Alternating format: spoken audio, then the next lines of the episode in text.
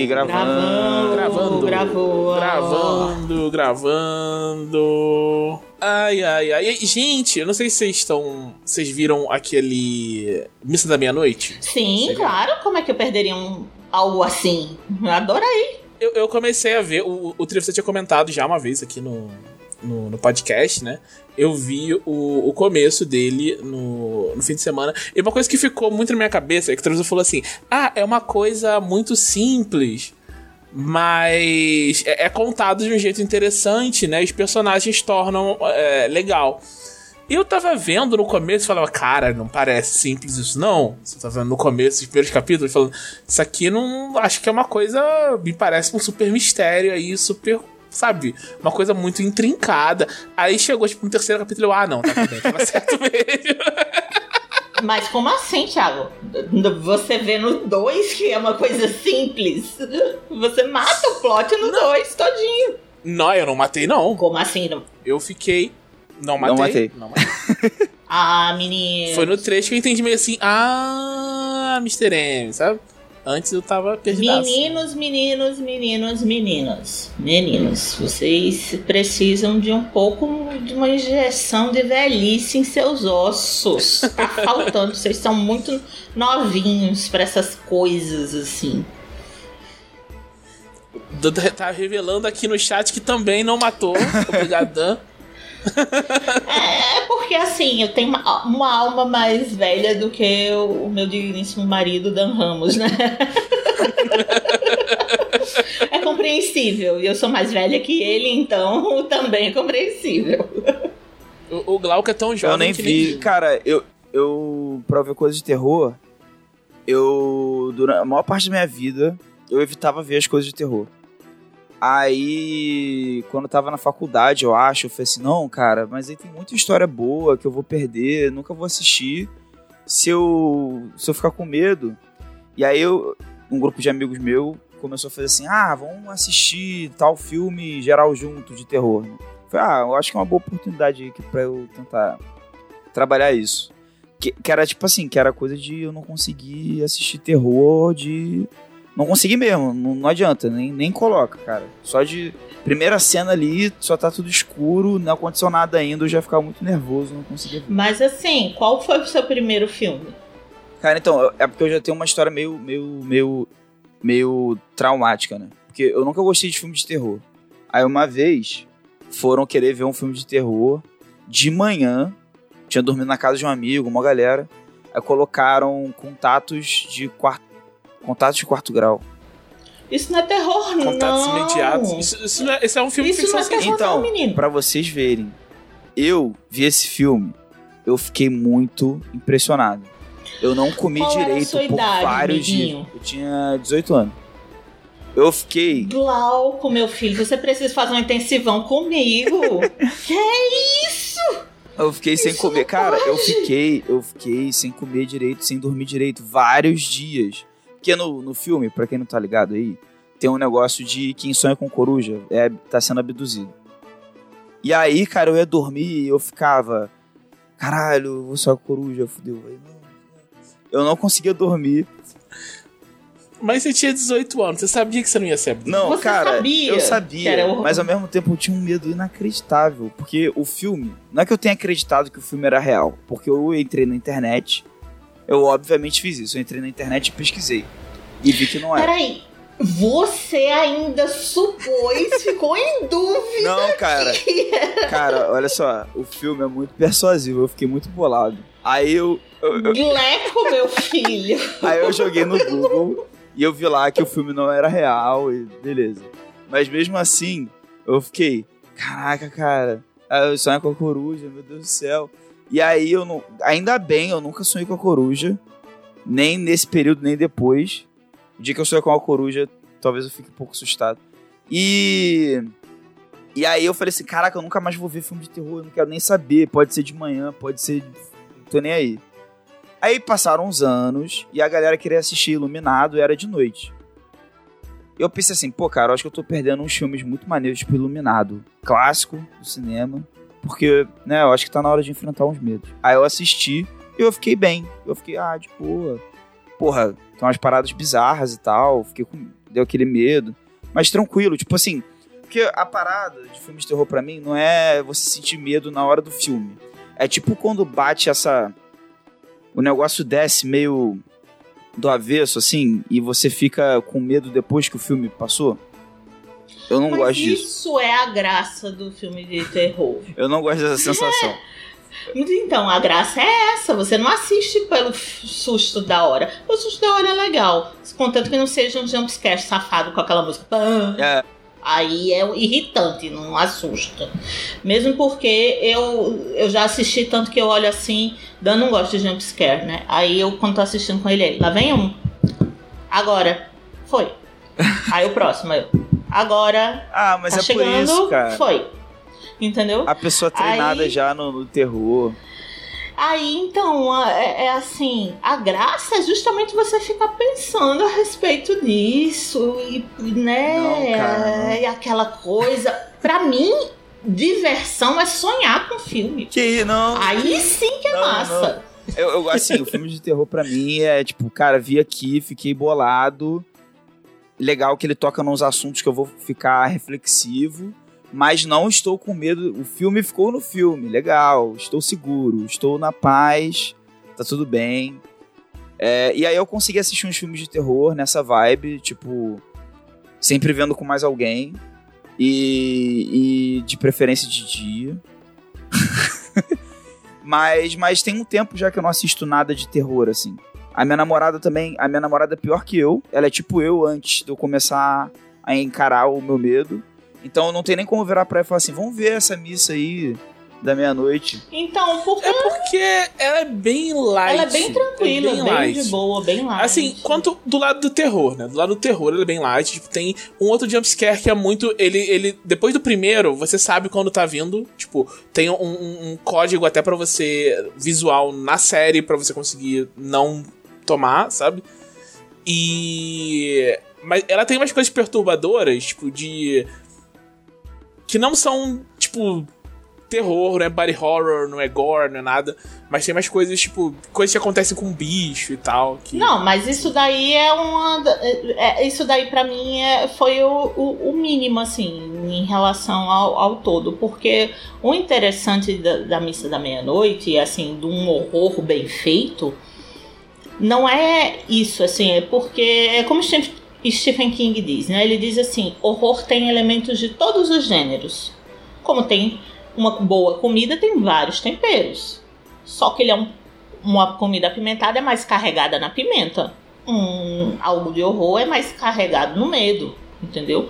Mas assim, o- a reflexão que o horror incita é muito boa, muito é excelente, assim, aquilo que você vê por trás da história. É tipo, ah, você, o, o mestre disso é o Jordan Peele, né? Depois que você assiste um filme dele, cara, assim, na hora você pode até nem ficar grande, sentir grandes impactos de medo, mas assim, os temas dele, a maneira como ele trabalha, os personagens e tudo mais, depois você fica boladão um tempão pensando assim, porra, o novo Candyman é fantástico. Acho que daria pra você assistir, Glauco. Assim, é bem de boa, de, de horror, né? Bem bem tranquilão. O horror maior reside em outras coisas e tem assim, uma, uma animação feita de sombras fuderosa. E é muito, muito, muito bom. Assim, é um filme excelente. Você deveria assistir. Vou, vou tentar. Inclusive com a sua, com a sua senhora. Ah, duvido convencer ela. Qualquer parada. Pode ser a parada mais leve do universo, cara. Nem. Assi- Faz como eu faço com a- fiz com a minha filha. Aos dois anos ela assistia Coragem com o Covarde. Ah. Bom. Podcast Dragão Brasil.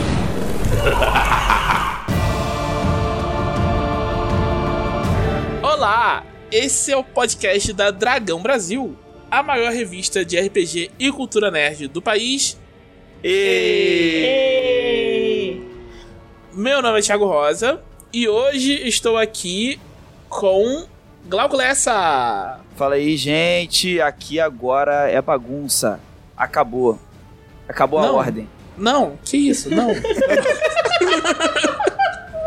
Não é isso. Não, tá errado.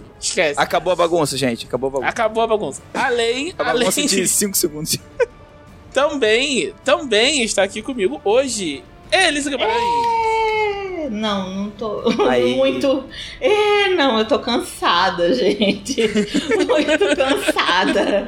Foi uma correria danada e é um prazer estar aqui com vocês. E eu só quero dizer que ah, esse podcast hoje foi tomado pelos Jambetes. Somos o Sim. Jambô da, segun, da segunda geração.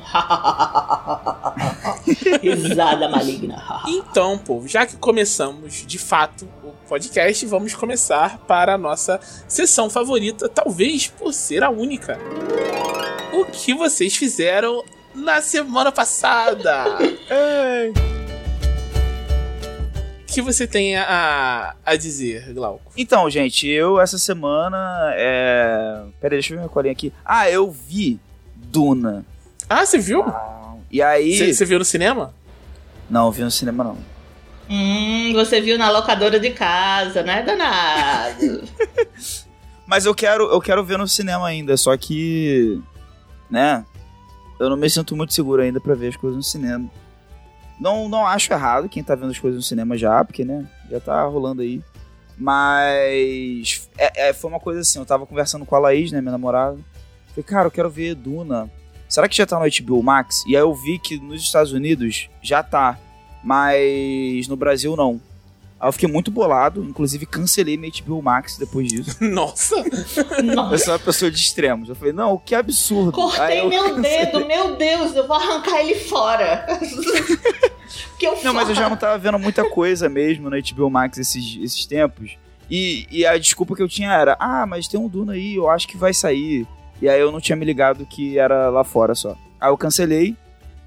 Eu falei assim, ah, vou ter que ver de ir no cinema, vou tentar ir numa sessão vazia.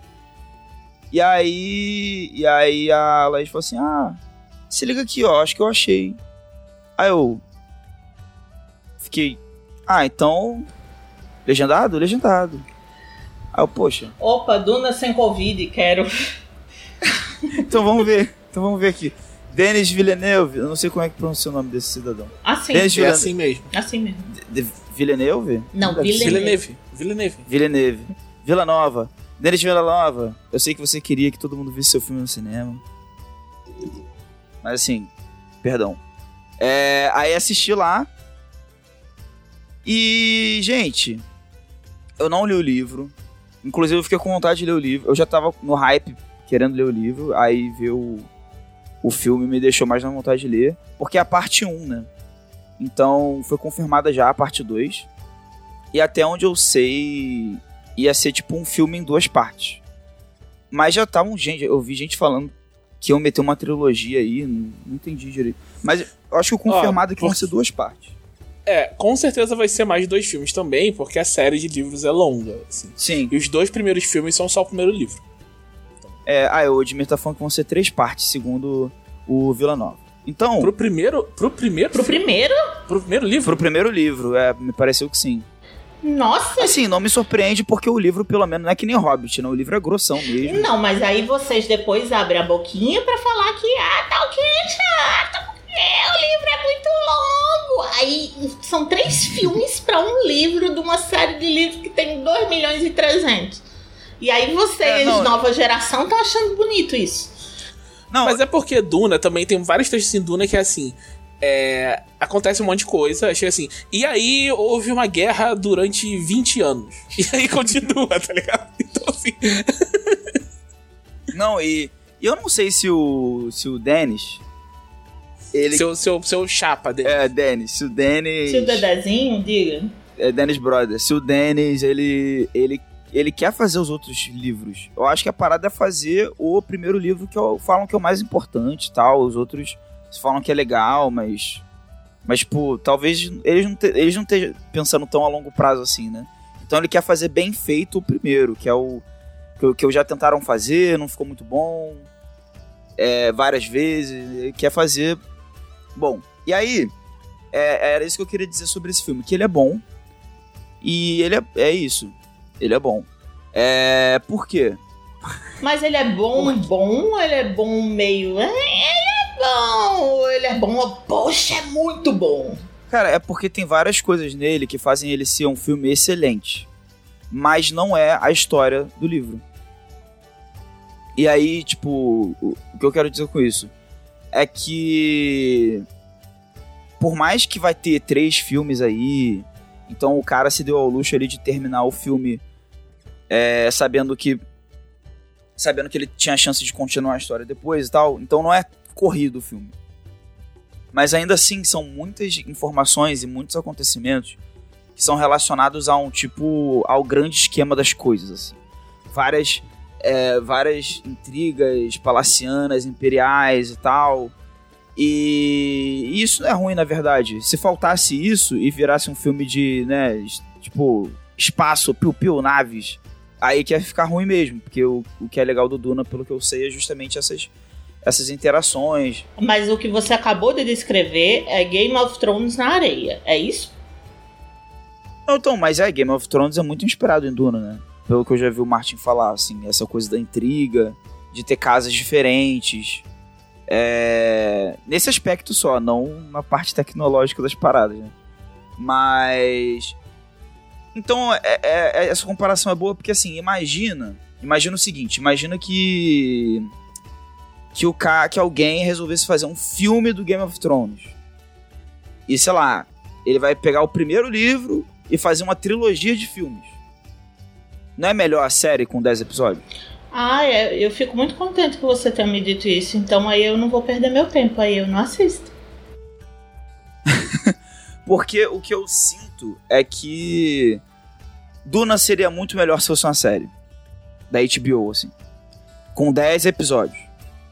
Porque eu não senti que, apesar de eu não ter lido o livro original, eu não senti que a linguagem do cinema adapta bem a o ritmo e o número de situações é, e de coisas que você tem que absorver e aprender a se importar em duas horas e quase três horas de filme. Por mais que seja um filme longo, entendeu? O que que acontece? Fica uma situação assim. Tal coisa acontece. Ah, pô, esses caras são os caras gente boa. Esses caras são os caras gente ruim. Beleza? Tem um império, tem uma intriga política aqui, show. Ah, isso acontece com a família boa. Isso acontece com a família ruim. E aí a família boa faz isso, a família ruim faz isso. Mas assim, eu não consigo me importar com os personagens como se eles fossem pessoas. Parece que é um checklist, sabe? Tipo assim, aí isso aqui vai acontecer agora. E aí, olha, aí acontece isso, olha que trágico. Aí acontece isso, olha que legal. E aí acontece outra coisa e continua assim. E aí, quando o filme vai acabar, parece um cliffhanger de episódio de série. Porque assim, a questão, né? O problema não é o filme ser dividido em várias partes.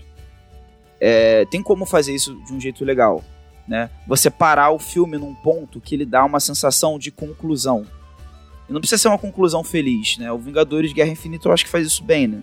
O filme termina e você sente que o filme terminou. Ele, aca ele acabou. Não tem, não tem muito um cliffhanger. O cliffhanger fica para as cenas pós-créditos, né? É... Mas o filme em si rola o estalo e é isso, acabou o filme. Mas os Star Wars, alguém falou ali no chat, os Star Wars da trilogia clássica é um bom exemplo disso também. Cada filme é meio fechado em si mesmo e tudo bem, sabe? O problema é, é que o filme do Duna é tipo assim, ó, o final do, do filme é continua no próximo episódio. É isso. Então realmente eu não vou assistir. E a, a- realmente não. E assim, eu só não concordo com uma coisa que você disse, que é muito fundamental. Como é que tu sabe se o troço foi bem ou mal adaptado se você não conhece o original? Sim, é, eu não tenho tanto, tanto embasamento, né?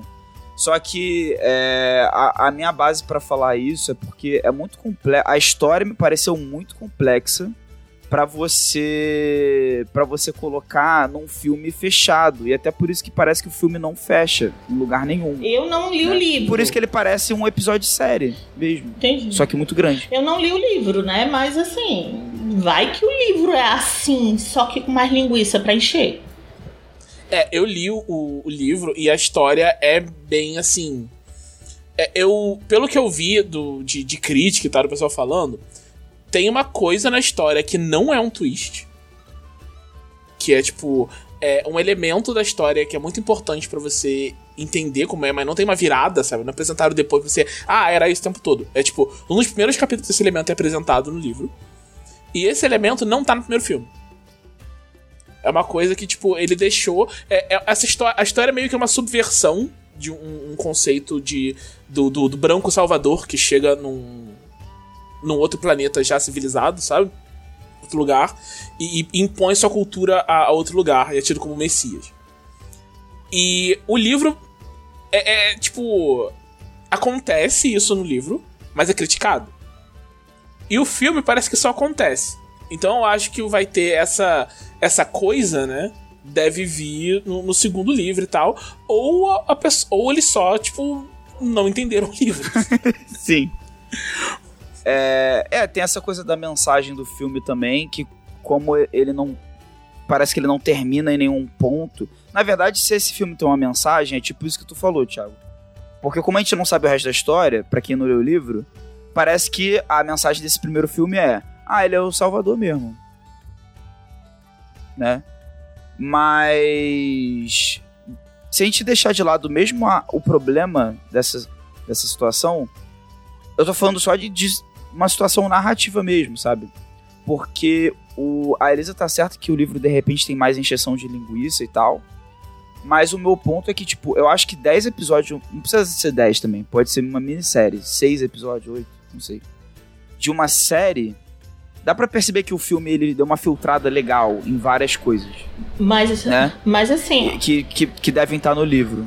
Se o cara, se, se as pessoas, os realizadores, com tanta gente boa, ganhadora de prêmio até até não sei onde, Oscar Isaac, o lindão maravilhoso e gostosão do Jason Momoa, e aí vai até uma lista infinita, a mamãe gostosa, vai, vai, vai. Aí, sim, se eu for assistir é só por causa do colírio mesmo, né? Então,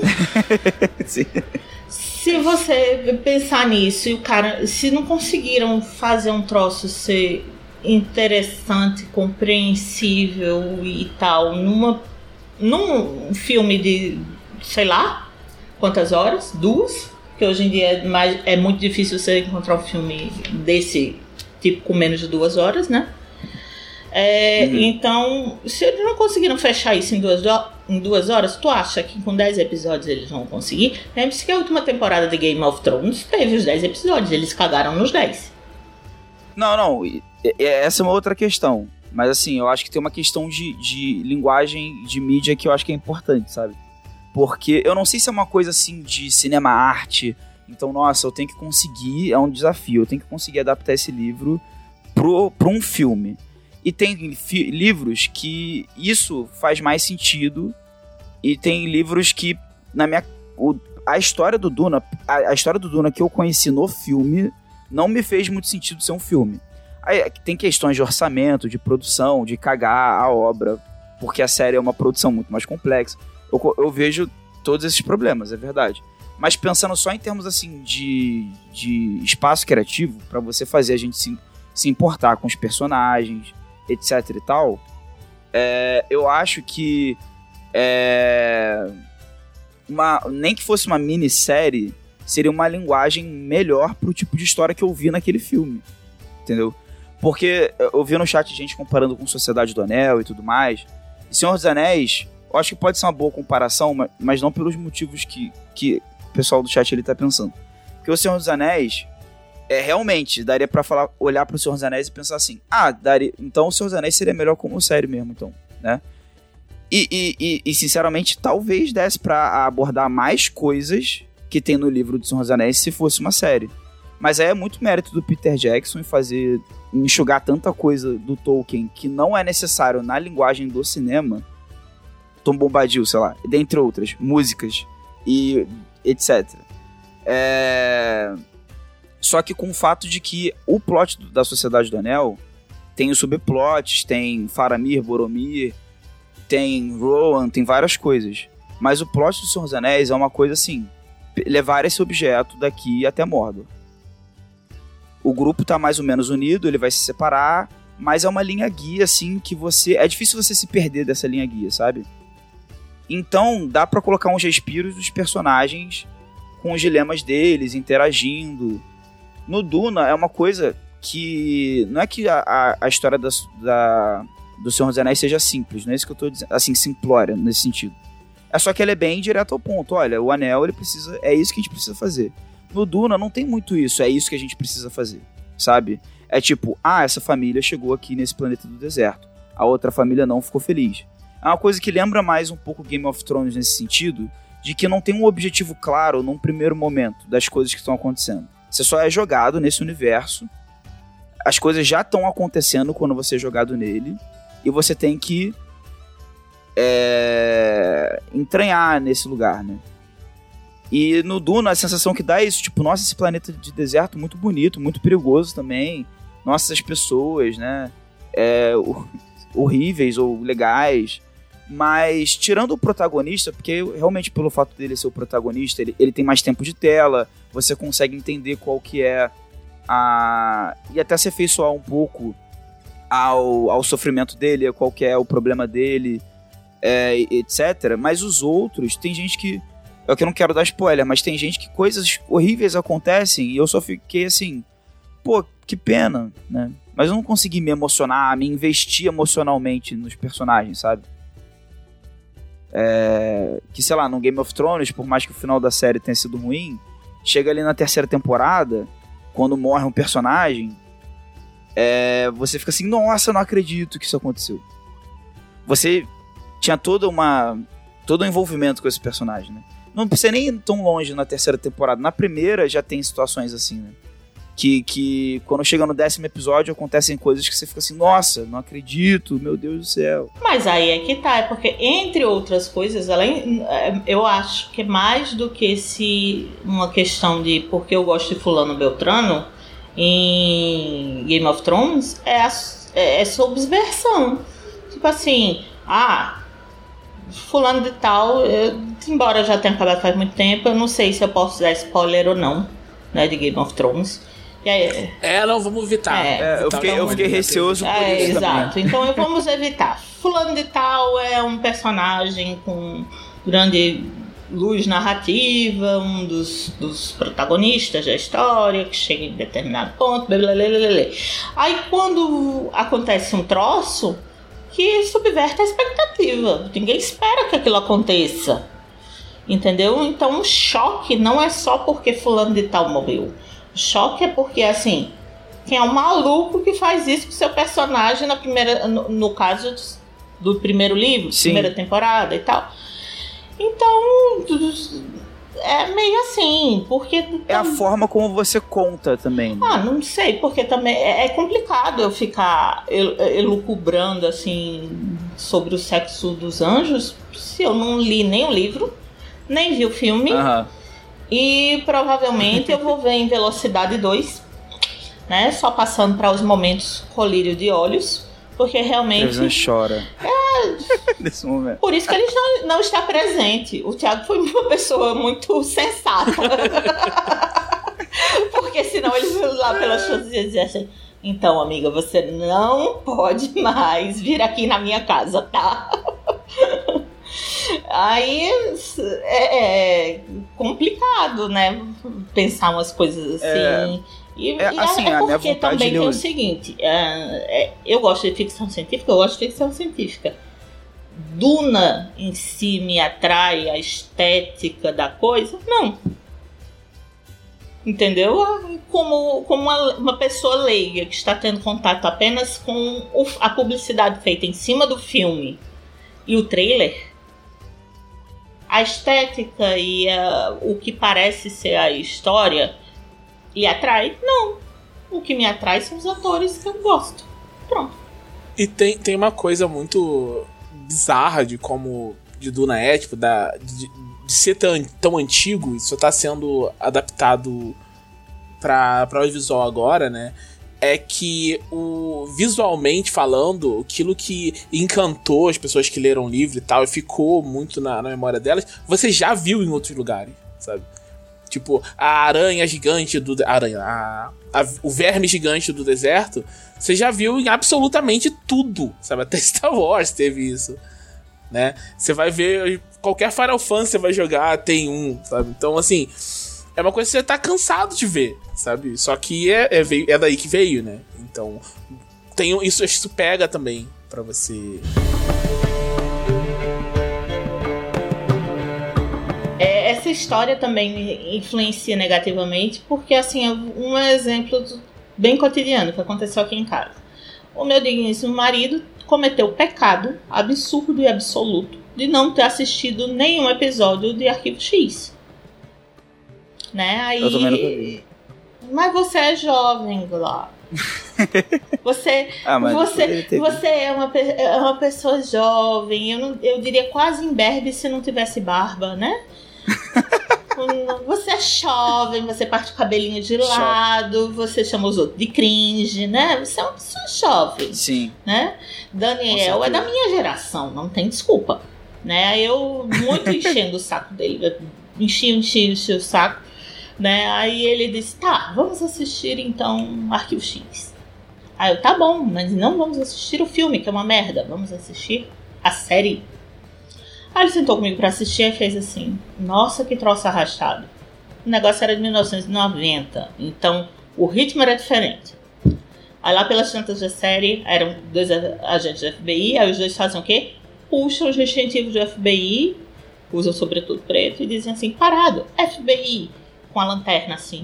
Aí, olha só que coisa sem graça. Eu, Bem, aí é que tá. Você viu um troço que eles inventaram repetida exaustão em todos os lugares possíveis e imagináveis. Então, é uma inversão. Isso aqui inventou o troço. Então, pra você não é tão legal quanto foi pra mim na época, porque foi a primeira vez. É o caso do monstro de areia. A gente já viu em todos os lugares. Duna inventou o monstro de areia? Não sei. Talvez. Se inventou, explica porque, né? A gente tá em 2021. Eu já vi todos os tamanhos de verme de areia possíveis Possíveis. engolindo todo tipo de coisa imaginável, possível, esquisita. Então, quando vem um, um filme, aí eu, ó, outro verme de areia. Na época podia ser, meu Deus, eles inventaram verme de areia, né? Aí inverte o valor, né? Mas. Mas você fez alguma outra coisa na semana, Glauco? Ou só viu Duna? Ah, cara, eu tô com uma memória muito ruim hoje, peraí. Eu tô também me planejando pra escrever no NaNoWriMo. E o que, que é o NaNoWriMo? O NaNoWriMo é um é uma espécie de, de evento anual que acontece em novembro, que é uma coisa lá de fora do, do, do exterior e tal, que você tem uma organização por trás e é um site que você se compromete a escrever 50 mil palavras até o do dia 1 de novembro até o último dia de novembro, que eu acho que é dia 30, né? Não é dia 31. Ah, nesse momento, dia 1 que a gente tá gravando esse podcast, eu escrevi zero palavras já no fim do dia. Então já comecei o primeiro dia sem ter conseguido escrever uma única palavra. Mas eu, eu tô um pouco confuso, porque. É. Eu não sei de onde eu tiro essas. Tipo assim, porque eu, tenho, eu, eu escrevo muitas coisas diferentes. Ah, eu não sei se eu contabilizo o meu geral, várias coisas diferentes para somar 50 mil palavras. Tipo, sei lá, matéria da Dragão, coisa que eu tô fazendo que eu não posso falar, é, alguma coisa pessoal minha que eu quero escrever, e somando isso até bater 50 mil, coisas diferentes. Porque eu não tenho como me dedicar a escrever uma coisa só. Então, o, o NaNoWriMo, até onde eu sei, é escrever uma coisa. Você escreve, É, tipo, normalmente um de romance. NaNoWriMo. É, normalmente um romance, né? Eu, eu queria seguir essa ideia, eu queria aproveitar, pegar, pegar meu, um RPG que eu quero escrever, que eu já tô escrevendo há um tempo, e contar 50 mil palavras a partir, tipo, não contar o que eu já escrevi, a partir do que eu não fiz ainda. Mas vamos ver. De repente, aí nas próximas semanas, até o fim de novembro, eu trago updates sobre, sobre isso, se eu conseguir fazer ou não. É, mas eu tô empolgado pra tentar, assim, porque aí, mesmo que eu não consiga bater 50 mil, pelo menos, pô, o, o que eu avançar, seja lá no que for, que eu for fazer. Mas eu acho que vai ser isso mesmo, vou aproveitar pra fazer alguma coisa mais pessoal, assim, alguma coisa que eu tô com vontade de escrever mesmo, assim, tipo, que é independente de, de trabalho, assim, sabe? É... Vamos ver o quanto eu consigo avançar, assim. Não, não vou ficar me cobrando para bater os 50 mil. Vai ser legal se chegar lá, mas qualquer coisa que vier já ajuda muito. Ah, mas 50 mil é um negócio muito grande, então qualquer coisa já é muita coisa, né? É, eu acho que a meta já é alta para você ficar feliz. Mesmo que você não bata a meta, mas sei lá, você fez 20 mil palavras, pô, já é bastante oh, coisa. Né? Com certeza, é bastante. e. E por último, eu queria. Aconteceu uma coisa aí nesses, nos últimos tempos que eu não participei, que eu queria trazer aqui pra vocês, que é tipo. É um assunto, não é exatamente uma coisa que eu fiz. Que é a situação de mesas que não dão certo. É uma situação específica, mesa de RPG que não dá certo. Que eu acho que é mais difícil de acontecer numa mesa online que você, por exemplo, entrou numa guilda de Tormenta 20 e todo mundo vai. Você já sabe o que você está procurando, todo mundo tá ali pelo mesmo motivo que você, mais ou menos, né? Mas acontece mais quando você tem um grupo de mesa, assim, uma mesa de longa data, vocês já jogam há muitos anos, e aí vocês já jogaram várias coisas diferentes. E aí vocês criaram gostos RPGísticos diferentes em relação a vários assuntos. Tipos de criação de personagem, ou como é que é o as regras, como é que são as regras e tal. Mas como todo mundo é muito amigo de muito tempo, o RPG é tipo esse lugar que a galera tá interagindo por ser amigo. E aí que surgem umas situações assim: "Ah, eu quero mestrar um RPG X, vocês topam?" Talvez não seja do gosto assim unânime de todo mundo, mas todo mundo é amigo, aí, pô, vamos experimentar e tal, né? E aí surge esse tipo de situação que é, por exemplo, que foi. Quem acompanha a, o podcast há um tempo sabe que eu tava super hypado com Lenda dos Cinco Anéis, com a edição nova, tudo mais. E aí eu falei, virei pra esse meu grupo que a gente joga praticamente desde de criança, desde adolescente ali. Falei, cara, eu já, eu já tinha mestrado para eles o Lenda quarta edição, que tem em português. Mas isso foi em 2016, né? Foi, pô, tá na. Que tal a gente revisitar Rokugan, né? Tal, no sistema novo, diferente. Aí a galera topou assim, mas eu, eu senti que topou meio que. Pô, não tem nada melhor, né? Então vamos isso. não tem turma, mas, mas vai tu mesmo, né? Não é melhor é, do que ficar em casa sem fazer tem, nada. Tem nada é, vamos lá jogar esse trem. E aí, acho que, que também foi um erro meu, mesmo tendo notado que o, que o hype deles não era tão grande assim. Eu tava ali, né? Porra, bora então. Nossa, vai ser foda. E aí a conclusão que eu fui chegando. Aí foi rolando as sessões. E eu vendo assim, nossa, que parece um enterro isso aqui, esse jogo, né? O que tá acontecendo? Aí fui tentando adequar, tipo, fui conversando com eles assim, não, mas o que, que vocês gostariam mais, né? Fui conversando, assim, para ter um feedback e fui. É uma aventura pronta, mas eu fui, tipo, mexendo de uma forma assim que pudesse ter mais holofote em certas coisas que eles queriam. Mas mesmo assim. Não deu. e aí eu queria dividir isso com vocês, porque a gente normalmente vem aqui e conta só histórias engraçadas e felizes de RPG. E. E essa aventura, eu tô pensando se. Só faltou uma, uma sessão pra, tipo, acabar a aventura. Tô pensando seriamente se é necessário ter essa, essa sessão. Porque se ninguém tá envolvido com a história, não importa ter final ou não, né? Vamos jogar, vamos, não vamos perder tempo, vamos então jogar outra coisa que geral tá mais afim de jogar, né? Ou, ou se. É, ou se vale a pena o desfecho, pelo menos pelo desfecho, só para não, não ficar sem final, né? É, mas o que eu aprendi de, dessa, dessa situação é que, tipo, nesse caso, cara, eu acho que o melhor é, cara, vocês converse se isso aconteceu com vocês ou já aconteceu no, no, no grupos de vocês. É, acontece comigo o tempo todo, porque o, o meu grupo de amigos, que nós jogamos há mais de 20 anos, juntos, né? Sim, eu sou uma velhinha caraca! né? A gente joga mais de 20 anos juntos e essa galera aí só quer saber de D&D, matar monstro e, e upar nível. E eu, eu quero ver qualquer coisa, mas não quero mais ver esse tipo de jogo de novo, entendeu? Na minha frente. Uhum. Já depois de 20 anos a pessoa tem direito a cansar, né? Sim. Né? Ainda mais quando é um jogo só, né? Isso, né? exatamente. Eles só, só embarcam nessa, só gostam né, dessa e tal. Então, assim, eu tenho vontade de jogar outras coisas, sabe? E a galera não anima. Até diz que vai e não vai. Eu tô tentando. Eu tô tentando mestrar Castelo Falkenstein há 10 anos. Nossa. E não vai, tá entendendo? Ah, vamos! É, vamos! Aí quando faz, vamos, é melhor não ir, né? Se for É. pra eu me estressar, preste atenção, a pessoa não gosta, eu tenho o trabalho de fazer as coisas e a pessoa não tá afim, melhor não.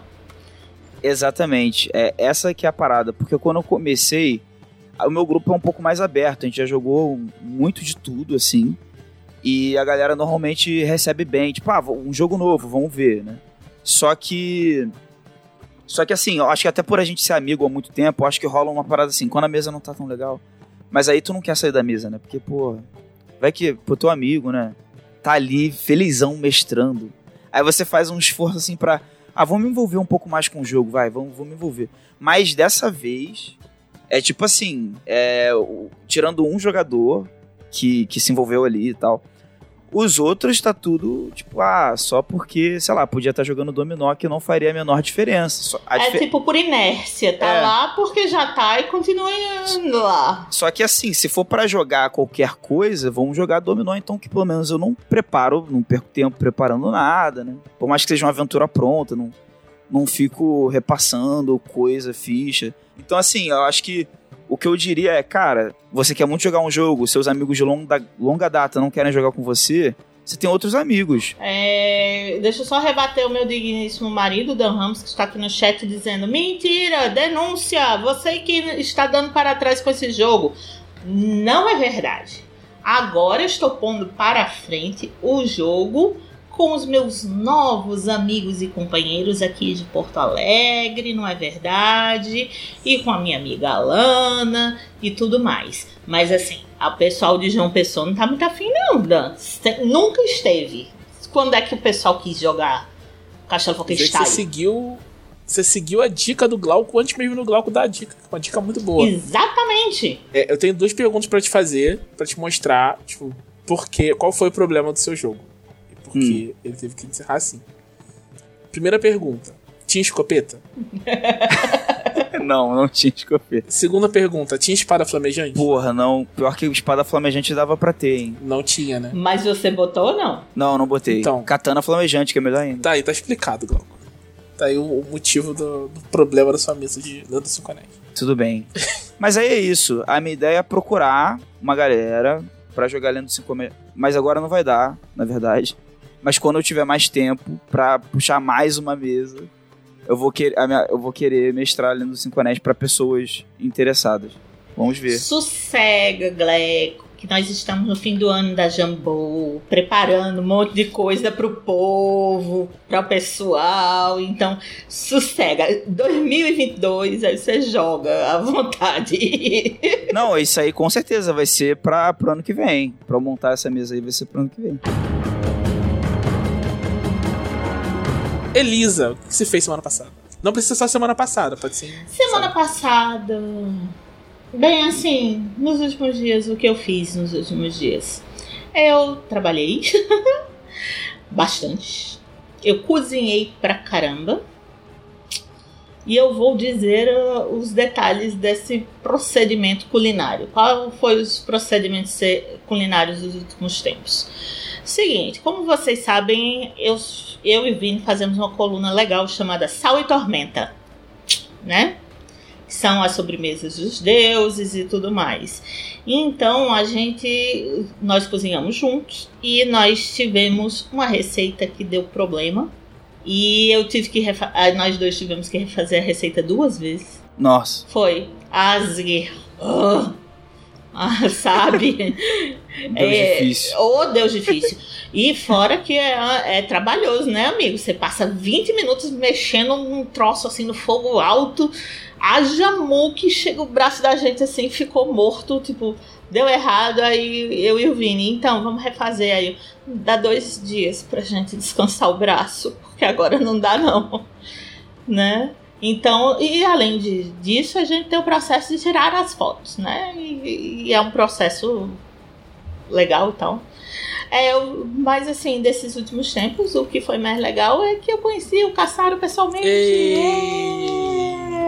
É. Nunca tinha Olha aí, conhecido o. Caçaro e conheci, o- ele é muito legal, nós batemos papo, ele comeu o sorvete de pimenta da gente e achou gostoso. Comeu um pote inteiro, porque a gente fez a gente fez com pimenta rabaneiro chocolate. Então, para fazer a geleia de pimenta, foi bem complexo. A minha geladeira ficou com gosto de pimenta. É, o vapor de pimenta queimou o nariz do Tom. Nossa, tá. Eu e o Vini ficamos dias com a- as nossas cutículas ardendo por causa da pimenta, né? Mas nós fizemos o sorvete, provamos e tudo mais, e ficou na, na- no congelador da Jambô, porque ao contrário do nosso micro-ondas, o Glauco não queima ele à distância, na geladeira. Mas, mas valeu a pena. Então.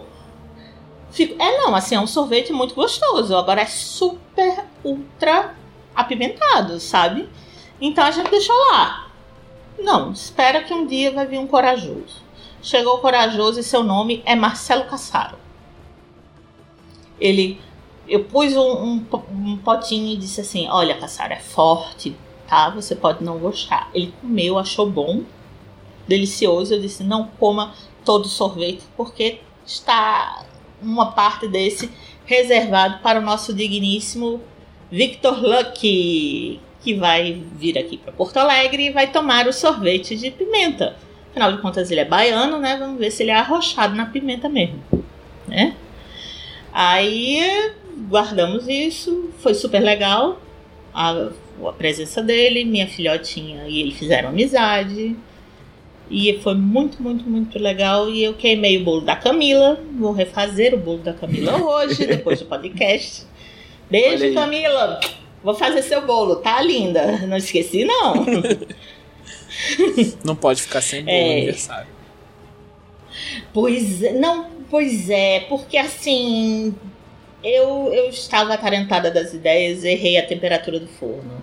Aí o bolo cozinhou ao redor e o meio ficou cru. E eu não notei. Então tiremos da- da- do forno. E quando fomos partir, eu, eu e o Vini fomos desinformar para partir para poder rechear o bolo. Então o meio estava cru. E aí eu tive que voltar pro forno. E aí o bolo ficou assim de bater prego, né? Então não íamos dar para minha querida amiga, né? Então a gente disse: não, Camila, ó, caguei tudo, eu vou refazer, tá? Prometo que eu levo. aí eu vou refazê-la depois. E em relação aos as coisas legais que a gente tem assistido, bem, então e eu a gente assistiu aquele, aquela série na Netflix, eu achei bem legal é, filmes que marcaram época. Que tem vários filmes, né? Contando como foi o processo de fazer e tudo mais. A gente viu vários. Eu fiquei impressionada com o Príncipe em Nova York. Porque é, é, todos os filmes tinham algum litígio, alguma briga assim no meio. Ah, porque o diretor brigou com a atriz, porque o, não conseguia dinheiro e tudo mais. O Príncipe em Nova York, o maior problema que aconteceu foi em relação à autoria do roteiro. Eu fiquei triste, cara. Mas o Príncipe de Nova York não tem como Ah, dar problema com o elenco, porque metade do elenco é o Ed Murphy. É uma pessoa só. Então, É, exatamente. Mas o Ed Murphy e o, o, o diretor brigaram. aí, ó. Ah, É porque o Ed Murphy já conheceu o diretor, mas ele conheceu o diretor antes de ser uma superestrela. Aí foi fazer o filme quando ele já era uma superestrela. Aí a gente conhece como é que funciona dinheiro, fama e ego, né? Altera o comportamento da pessoa. Então eles se desentenderam. Mas o que eu achei mais triste foi a briga com os roteiristas. Porque assim, tipo, os caras que escreveram o filme mesmo de acordo com o documentário. Não sou especialista, não sei, tá? Se alguém vier dizer, não, mas é mentira, eu não sei. Não sei. Não me pergunte, eu não sei. Inclusive é o meu nomezinho no Twitter, tá? É porque os caras eram amigos do Ed Murphy na época do Saturday Night Live. Aí, e eles escreviam piada pro Ed Murphy no, no Saturday Night Live. Aí eles, ele, o Ed era amigo deles e tal, ele chegou e disse assim, cara, eu quero fazer um filme, mas eu quero fazer um negócio diferente. Quero, eu quero fazer um negócio totalmente diferente, de uma ótica diferente. Eu não quero ser coadjuvante de um filme de branco qualquer. Vocês conseguem? Aí os caras, ah, consegue.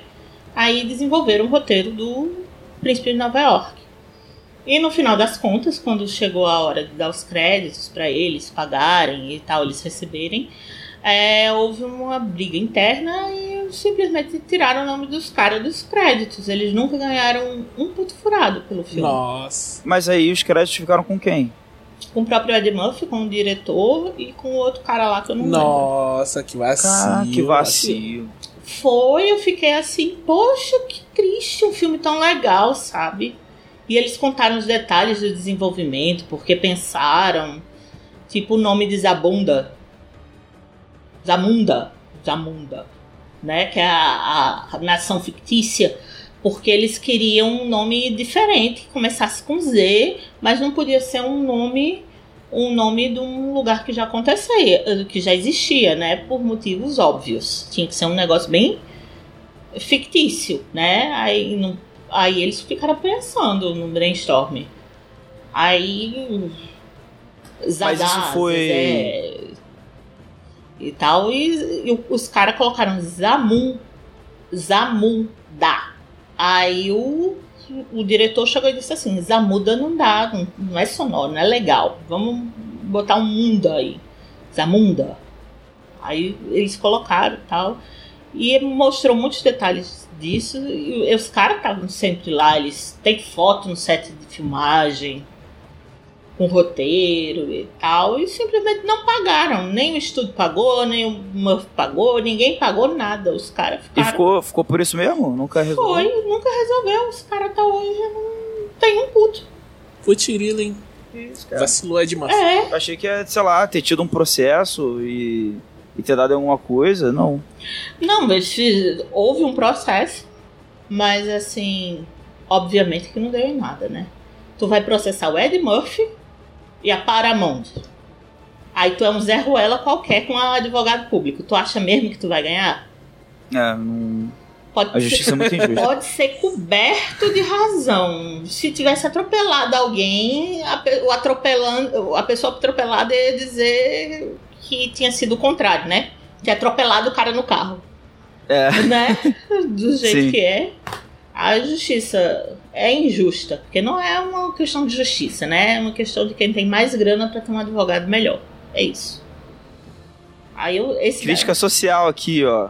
Total, Olha aí. porque nós somos a segunda geração da Jambu. Isso é papo Aqui de tem Jambete. crítica social.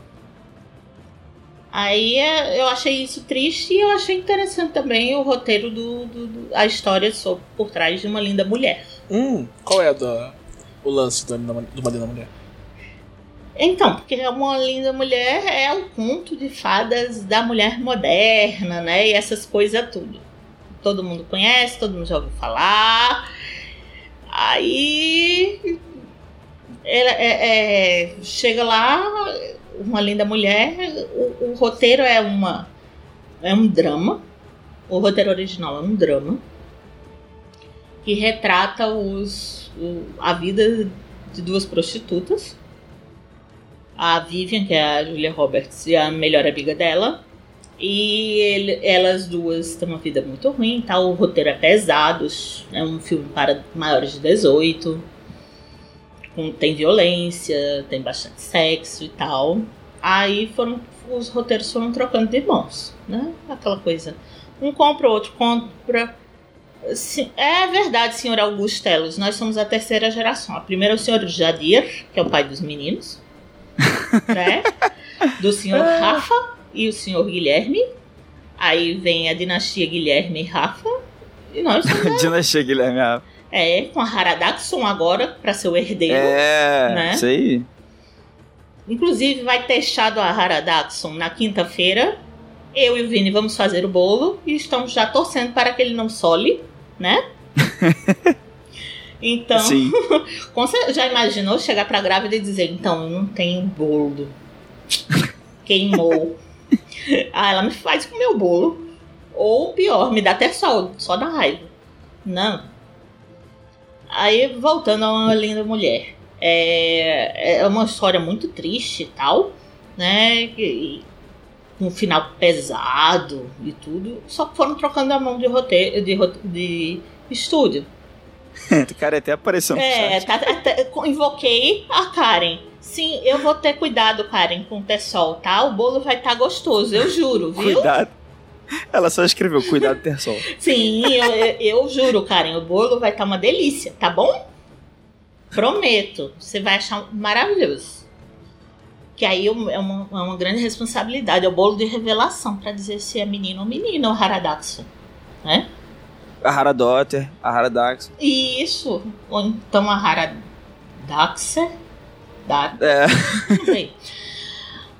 Aí o, o que aconteceu é o seguinte: ahn, eles trocaram várias vezes de mão e foi parar na mão do cara que inventou o Fonze. Aquele Dias Incríveis. Não é da geração de vocês. Então.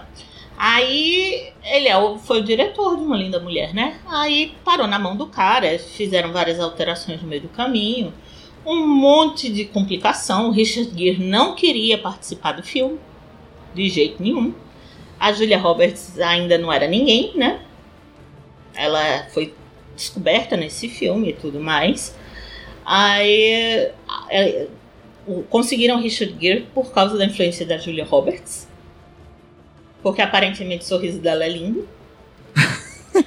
Isso foi, é, foi- com certeza, isso Não, ela pesou muito. Foi justamente, ele disse que ela era jovem e legal, assim, uma mulher muito simpática, muito gentil e tudo mais. E aí ela pediu, por favor, que ele contracenasse com ela e sorriu pra ele. Aí ele, ah, eu farei, sim, minha jovem dama. E a- durante a gravação a galera não sabia o que eles estavam fazendo, porque era assim, tipo. no- Aí, dá sua fala. Ah, eu vou sair. Agora fala com raiva. Aí depois fala triste. Aí depois fala feliz. Aí todo mundo fazia tipo a mesma coisa em várias situações de humor diferentes. Então os atores estavam meio malucos sem saber como é que ia ser o filme no final. Eles não tinham a mínima ideia. A toda a mágica do, do negócio para fazer sentido foi o, o, o diretor junto com a montadora que fizeram na sala de edição e virou esse sucesso incrível. Inclusive, fala-se muito do final de Uma Linda Mulher, né? Que não era aquilo. Era, o final original era muito triste, não sei o quê. E aí era o, o negócio final era que o cara pagava ela, né? É spoiler Uma Linda Mulher, gente? O que, é que vocês Não, acho que não, acho que não. ah, tá. Então, no final, no final normal, né, o Richard Gere se arrepende e vai atrás da Vivian e eles dois terminam juntos e felizes, bem conto de fada. E o final original, o cara pagava ela e deixava na rua decrépita que ela mesma que pegou ela. E aí ela Hum. pegava o dinheiro e jogava no carro dele. Eu não quero seu dinheiro, não sei o quê. Aí ele ia embora. Aí ela via o dinheiro no chão e disse: Droga, trabalhei por isso, né? Aí ela foi, catou os dinheiros e foi pra casa. Fim. Que alegria legal. Que alegria legal. Que lindo! Aí fizeram isso. E tem uns de terror muito massa também. Tem a história de Aliens 2, né? Aliens, Aliens Resgate e tal, que é um filme muito bom. Eu me amarro nesse filme. É, eles fizeram a, a, a Alien Mãe com sacos de lixo para economizar Nossa. a produção, para ver se funcionava, para não gastar material, para depois pensar em outras formas. Aquela Alien Mãe e tal, que tem várias garras, né, e uma barrigona e tal. Tem três pessoas lá dentro. E um robô automático. A cabeça dela é robotizada, os braços são manuais, aí um, a cauda é uma outra pessoa. Nossa. Mostrou assim. Tem que manter a sincronia. É. É super difícil fazer um troço desse. E aí, como o negócio não conseguia. Não conseguia ser rápido, né? Porque tem três pessoas se mexendo, mais um robô. Em no 1980 e lá vai cocada, né? Então não dava pra ser rápido. Então, pra não ficar com a sensação de que ela era lenta, eles gravavam tudo em câmera lenta. Ah, pô, maneiro. Aí a Sigourney Weaver tinha que agir em câmera lenta para interagir com ela. Então aquele tal das duas é tudo em câmera extremamente lenta. Mostrou assim delas a, a, a, a, a versão real, não sei se é do filme. A Sigourney. Weaver fazendo. E depois acelerou na versão E final. depois aí no filme eles aceleram pra dar fluidez de movimento pra outro. Não, é um, é um tremendo mérito da Sigourney Weaver de conseguir vender isso, né? É. Nossa, caramba! Já imagina levar um soco em câmera lenta? Deve ser super difícil. E entortar a cara. Nossa. Ah, Então é super ultra legal. Tem vários filmes de vários gostos diferentes. Tem os clássicos do horror, Halloween, Sexta-feira 13. E também tem é, Pesadelo na, na Rua Elmer, né? O do Fred Krueger, exatamente. Aí os, os- as partes por trás e tal é muito, muito, muito, muito legal, muito divertido. E eu recomendo mais. Podem assistir, que é muito bom. Muito bacana, show de bola. Pô, na, na semana, na semana agora, eu fui acometido por um, um- um novo vício, assim. A real é que todos os momentos que eu não estava, tipo, fazendo algum serviço de casa ou trabalhando, eu estava lendo o Demolidor do Chips Zdarsky, que é a, a run do Demolidor que começou em 2019, né? que o, o Demolidor, cara, o Demolidor é um personagem muito muito curioso, porque ele tá nesse mundo super colorido de, de super-heróis, né? Tiago, Oi. para nós que não fomos alfabetizados digitalmente, explique para nossos pais, para mim, para como se fossem nossos pais, o que é run. É, eu vou chegar lá. Aí, em. O, o Demolidor ele foi criado lá na. É, é um dos personagens clássicos da, da Marvel, né? Ele foi criado nessa, nessa época que tinha, tipo, o Quarteto, tinha o Homem-Aranha, tinha os X-Men, e aí veio, nessa fase original, né, da Marvel, veio o Demolidor, que era um personagem, tipo, bem diferente como a gente entende agora nessa época, que era o, o Lee e o. Que, era o lido pelo roteiro na época, né? Que ele era meio que um, um pirata. Um pirata urbano, sabe? Ele era meio cheio das piadas, parecia um pouco com, com Homem-Aranha, eu acho, nessa, nesse sentido. Ele era muito descontraído e acrobático e tal. E a roupa dele era diferente, né? A roupa dele era, era amarela com um pouquinho de vermelho. E depois mudou para roupa vermelha, ele passou por alguns algumas outras fases. A gente fala uma run, geralmente uma fase que é tipo um autor, um- uma equipe específica, que é um autor e um desenhista que estão lidando ali. Ele passou por algumas fases dessa até chegar no Frank Miller, e o Frank Miller criou essa versão do Demolidor que a gente conhece hoje, basicamente assim, que ele é meio que um ninja católico vigilante. é um ninja católico vestido de diabo vigilante de Nova York. Com certeza.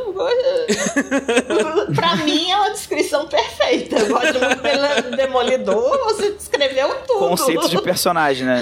Escrever Thiago, na eu ficha. quero jogar mutantes e malfeitores. Eu vou jogar com ninja católico poderes sonar.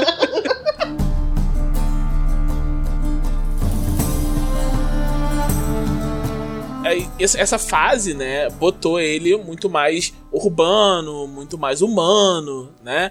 Começou a, a lidar muito com o que significava, sabe, um cara sair e começar a socar a gente na rua, que é uma coisa, é um tema muito recorrente do Frank Miller, né? E tem, é- tem épocas que ele acha que tipo, é muito legal alguém começar a socar as pessoas na rua, tem épocas que ele acha que não é legal Ou, tipo, que só pode socar as pessoas na rua se forem de uma religião que ele não gosta. Então, Cara. varia um pouco como o Frank Miller lida com essas, com essas situações. Mas o, o Demolidor, ele ficou. Ele cristalizou o Demolidor nessa época, né? Electra foi criada nessa época e tal. E é, depois disso foi. Teve várias outras fases que o, o- o Demolidor teve. É, boas equipes são premiadas, tá? É muito comum você ver, tipo, listas, tipo, melhores fases de quadrinho e sempre tem algumas do Demolidor. Tem uma fase muito interessante do Kevin Smith e tal. Mas uma que ficou marcada recentemente foi uma fase do Mark Wade, que ele é um, um roteirista que ele ficou famoso é, principalmente por causa do Flash. Ele, o, o Flash, quando o Flash era o Wally West, o, o, o Wade ficou escrevendo durante, tipo, acho quase 10 anos o, o quadrinho do, do Flash. E foi uma fase bem interessante. Eu, eu cresci lendo essa fase, então eu gostava muito. E quando ele foi pro Demolidor, eu pensei, pô, eu quero dar uma olhada. E é, o que o Wade faz, ele pega essa essa graça desse demolidor alegre, jovial e meio pirata do Stan Lee e põe nesse mundo que é o, o do demolidor do Frank Miller, sabe? Então é meio que o, o, o Matt Murdock, o, o alter ego do Demolidor, lidando com todos os traumas que ele tem e tentando ser uma pessoa alegre, sabe? Tentando é, passar por Assim, cima disso e não Tá sofrer. muito. soando meio psicótico isso aí, não? Então, é, é meio assim mesmo. Tipo, ele tem, É. ele tem que fazer acompanhamento e tal. Tipo, é, é uma coisa complicada e é, é muito legal. É muito legal essa fase. Quando essa fase acabou, eu fiquei, cara, vai ser muito difícil eles, tipo, fazerem alguma coisa à, altura, sabe? Porque ele, por exemplo, ele tira. Tem várias coisas muito fixas do personagem que nessa fase ele meio que larga fora, assim. Tinha uma fase do Bendis antes, que foi uma coisa, algumas pessoas sabiam quem era o, o que o Matt Murdock era Demolidor e não, saiu no jornal dizendo que ele era, mas ele foi e provou que não era e tal, não sei o quê. E nessa fase do, do, do Mark Wade tem uma hora que ele chega assim e fala, galera, eu sou o Demolidor mesmo, é isso aí, acabou, tira a máscara, tem uma época que ele usa a roupa dele é tipo um terno vermelho que ele usa pra bater as pessoas na rua e pra ir pro tribunal, então... É uma não coisa- vejo Muito bom. problemas disso, né? Eu, não, eu cheguei. a- Por que você usou o terno vermelho? Não para não ver as roupas de sangue dos outros durante... quando eu estou apresentando um caso na alta corte. E aí foi. é, Essa fase foi bem legal. E depois. É, só que. Né, ele muda muito. O Demolidor sai de Nova York durante ela e tal. Então ele saiu muito do que era o padrão Demolidor. Quando acabou, né? Quando o Wade saiu, o. O, o roteirista que entrou depois foi Charles Soule. Ele, inclusive, é advogado, Charles Soule. Ele quis fazer uma coisa meio. Ah, eu quero contar a história do Demolidor, né? Ele tem que estar em Hell's Kitchen, ele tem que ser advogado e tal. Então ele usa um daqueles botões de reset, né? Então todo mundo esquece a, a habilidade, a, a identidade dele e tal. Tem umas coisas assim. E aí, essa fase eu não gostei muito, né? Porque ele tava meio que. Era muito back to basics, assim. Era muito. Larga tudo que foi feito antes e vamos começar de novo. E tá, eu fiquei um tempo sem ler Demolidor. E aí saiu essa, essa fase do Chips Darsky. E tem um, um amigo meu, que é, é meu xará, Thiago também, é o marido da Joana, inclusive, abração pro Thiago. Que ele ficou. A gente tá lendo o, o Homem-Aranha novo, que é. que tá saindo agora, a gente tá comentando sobre ele. Ele falou, cara, lê esse Demolidor que você vai gostar. E eu fui ler, e assim. É, é- Eu não sei se é. Acho que talvez seja melhor até que a fase do, do Mark Wade. Porque eles fazem uma. Uma contraposição muito do Matt com o, o, o Rei do Crime, que funciona muito bem, um como espelho do outro. E o Rei do Crime tá, com- ele tá prefeito de Nova York. Ele foi eleito prefeito. E ele tá tentando. É, sabe, abandonar o crime e, tipo, ir para a política, não por qualquer questão de, tipo, bondade ou coisa assim, ele só percebeu que ele tem muito mais poder fazendo isso. né? Quando é isso? Qual, quando é que, que ano publicou isso? 2019. Não sei quando é o ano de Peak Blinders, porque a terceira temporada é exatamente esse mote. Hum, é, não sei. De repente, Não o sei cara quem copiou quem. É. Ou então os dois tiveram a mesma ideia ao mesmo tempo e foram cada um pra um lado. É. Esse lance do, do Fisk ser. ser. ser prefeito é uma coisa que tá rolando faz um tempinho já. teve uma. Durante a fase do. Do, começou durante a fase que o, o Capitão América era. Era da Hydra, que ele põe Nova York inteira na dimensão das sombras, e aí quando volta para lá, o Fisk tá, tipo, com muito. O, pessoal gosta muito do Fisk, porque ele. Ele é quem segura a barra lá, sabe? Tipo, meio que não tem sol, não tem lei, tá tudo quebrado, e quem consegue fazer funcionar, né, é o Fisk. Então, quando volta, ele tá com um capital social muito forte com os habitantes de Nova York e consegue ser eleito. Isso aí do capitão foi 2018, não sei. Acho que foi antes. Mas o, o, lance é esse, ele fica fazendo essa contraposição e ele lida com muitas tem muitas coisas duras se você pensar sobre o, o, o Demolidor enquanto vigilante, né? Tipo, é, a coisa dele toda, ele, ele é todo essa, essa dualidade, tipo, ele é um católico com uma fé muito forte, mas ele tá se vestindo de diabo. Por que esse cara tá se vestindo de diabo? Porque o diabo é mais legal do que o anjo. E tem toda tem uma discussão muito forte sobre a fé dele e sobre ele ele ser um advogado e quebrar a lei, né? Porque uhum. é o que ele tá sim. fazendo. É, na série tinha um, tinha um pouco disso também, né? Sim, sim, sim. É, essa dessa coisa dele Aí ele ia lá, falava com o padre. Aí o padre colocava pilha nele, não, vai lá, bate em bandido. a premissa, a premissa dele é que ele tá, tipo, no final da run anterior, ele foi atropelado por um caminhão. Hum, morreu? E, não, não, ninguém morre no quadrinho. Não morreu. Ele tá se recuperando dos ferimentos dele, né? Tipo, no começo da série ele meio que se recuperou e tá voltando a agir, sabe? Como demolidor agora que ele não está todo quebrado. Só que ele passou muito tempo fora, então ele não tá totalmente. Ele não tá no prime dele, né? Não tá 100%. E logo no começo ele tenta impedir um assalto, não tá, sabe, conseguindo ser tão sinistrão demolidor como ele sempre é, e mata um assaltante sem querer. Eita, E aí é, tem um slow burn bem legal dele, é, dele aceitando que foi ele que matou esse cara, sabe? Porque não. ele fica, não foi, armaram para mim, foi o rei do crime. Então ele vai lá e, tipo, confronta o rei do crime e fala, você armou para mim. Eu, tipo, não. É, é, uma, é uma lógica meio colateral, né? O, o, aquele filme. Ah, não, eu não matei, não. Só foram as balas e a queda que mata. Eu só puxei o gatilho, foi sem querer. Mas essa, essa é uma coisa que as pessoas sempre. A gente tem essa suspensão de descrença com história de herói. Que o herói sempre sabe o que ele tá fazendo. E aí não tem como ele matar alguém sem querer, pô. Não, não rola isso. Uhum. Entendeu? Mas aí rolou. É, e eles né? falam e o aí? tempo todo, tipo, é, ele encontra outros heróis e tal. E o, o Luke Cage fala com ele, tipo, cara, isso acontece, sabe? É parte da vida.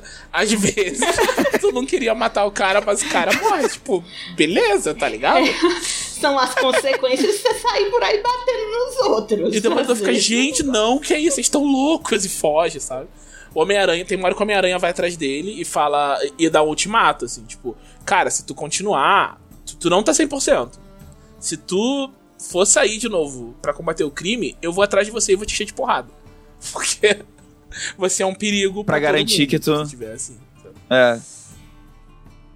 E enquanto isso, o Luke Cage. Não, não a gente. Não, tipo, brother, isso aí é terça-feira, tá Acontece, velho.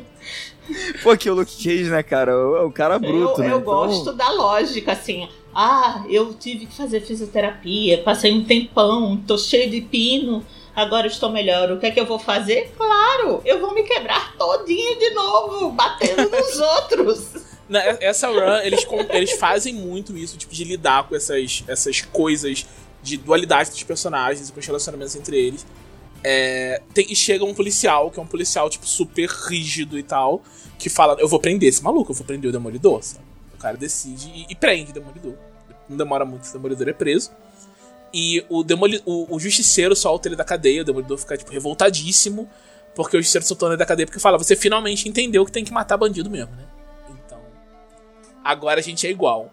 Aí ele fica: Não, a gente não é igual, não, peraí. Eu sou advogado, deixa eu voltar para dentro da, da cela, porque estou quebrando a lei. É, esses foram, tipo, são os, os, primeiros, as primeiras edições, tá? O, o, o arco avança muito. É, e, tipo, eu não, vou, não quero falar mais para não, não estragar, mas, assim, tá muito, muito bom. É um dos melhores quadrinhos que eu li esse nos últimos, sei lá, 10 anos, assim. E, tipo, é, não, é, é, muito bom. É muito bom, muito bem escrito. Os diálogos são muito bons e tal. Eles falam sobre. É, sobre gentrificação, eles falam sobre é, sistema carcerário, falam sobre o que, que é justiça, falam sobre fé. É muito interessante. Muito interessante. Recomendo então, muito esse Demolidor. E assista que, o novo Candyman do Jordan, com, da Nia Costa. Nia da Costa. Você vai. Se você não assistiu, ainda assista. Eu você assistiu? Não assisti. Assista, assista, assista, assista, assista, que aí depois você vai olhar pra minha cara e dizer, pô, Elisa, você tinha razão. Filmão, hein? Filmão, hein? Ah, não, vocês são cariocas, você vai chegar. Pô, Elisa, muito bom aí esse filme aí. Filmaço. filmaço, filmaço. Eu ia pensar em alguma coisa com S, mas não saiu. Não saiu. Fica para a próxima.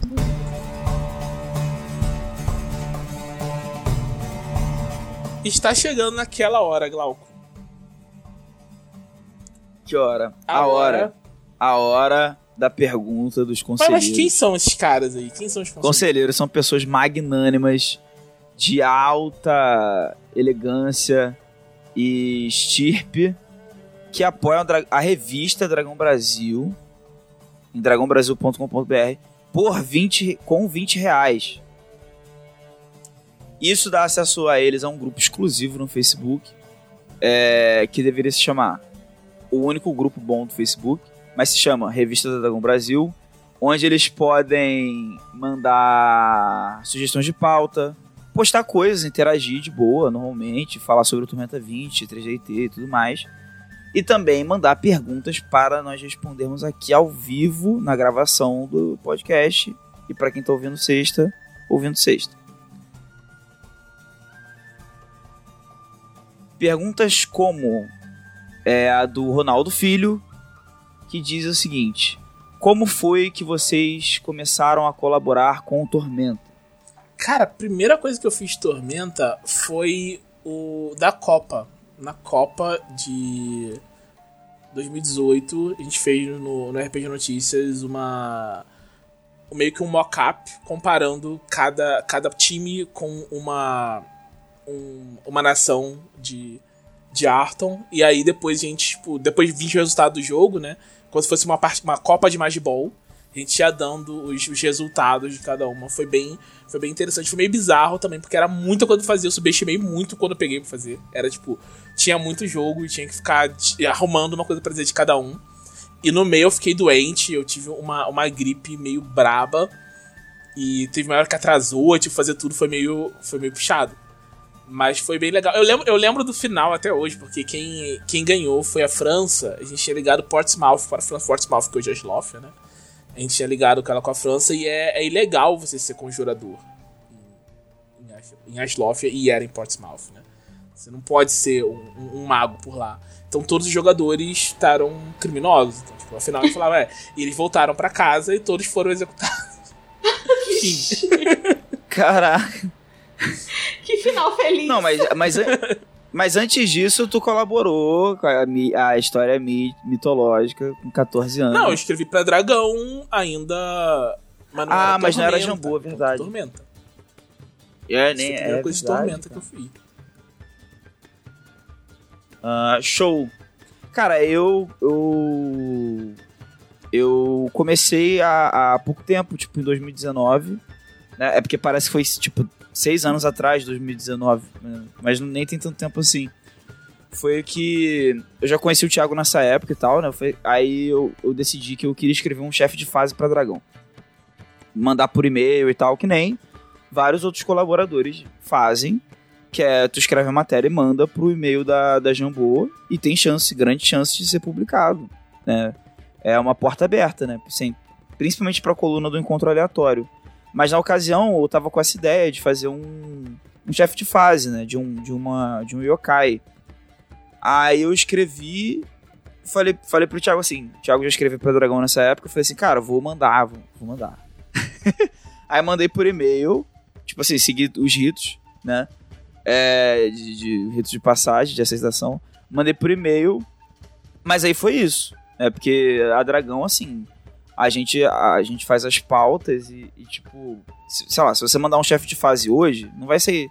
Se for muito legal tal, não vai sair na Dragão desse mês, sabe? Vai sair na próxima ou na outra. Se já de repente já tem um chefe de fase pra próxima Dragão. Às vezes Ou rola então, isso. Então, né? quando você menos Então- esperar, de repente, eita, saiu, né? Exatamente, exatamente. Então, assim, é uma coisa que pra quem só manda o texto, você pode ficar meio no escuro, tu não sabe quando pode sair, né? Por isso que, por via das dúvidas, eu dou até o conselho, se tu quer escrever pra Dragão, escreve, manda. Não fica esperando sair pra escrever umas coisas pra Dragão. Vai escrevendo e mandando, cara. Que aí, a cada vez que tu escreve, tu tá praticando mais também. Tá melhorando o texto e tudo mais. Mas aí, no meu caso, foi isso, eu mandei.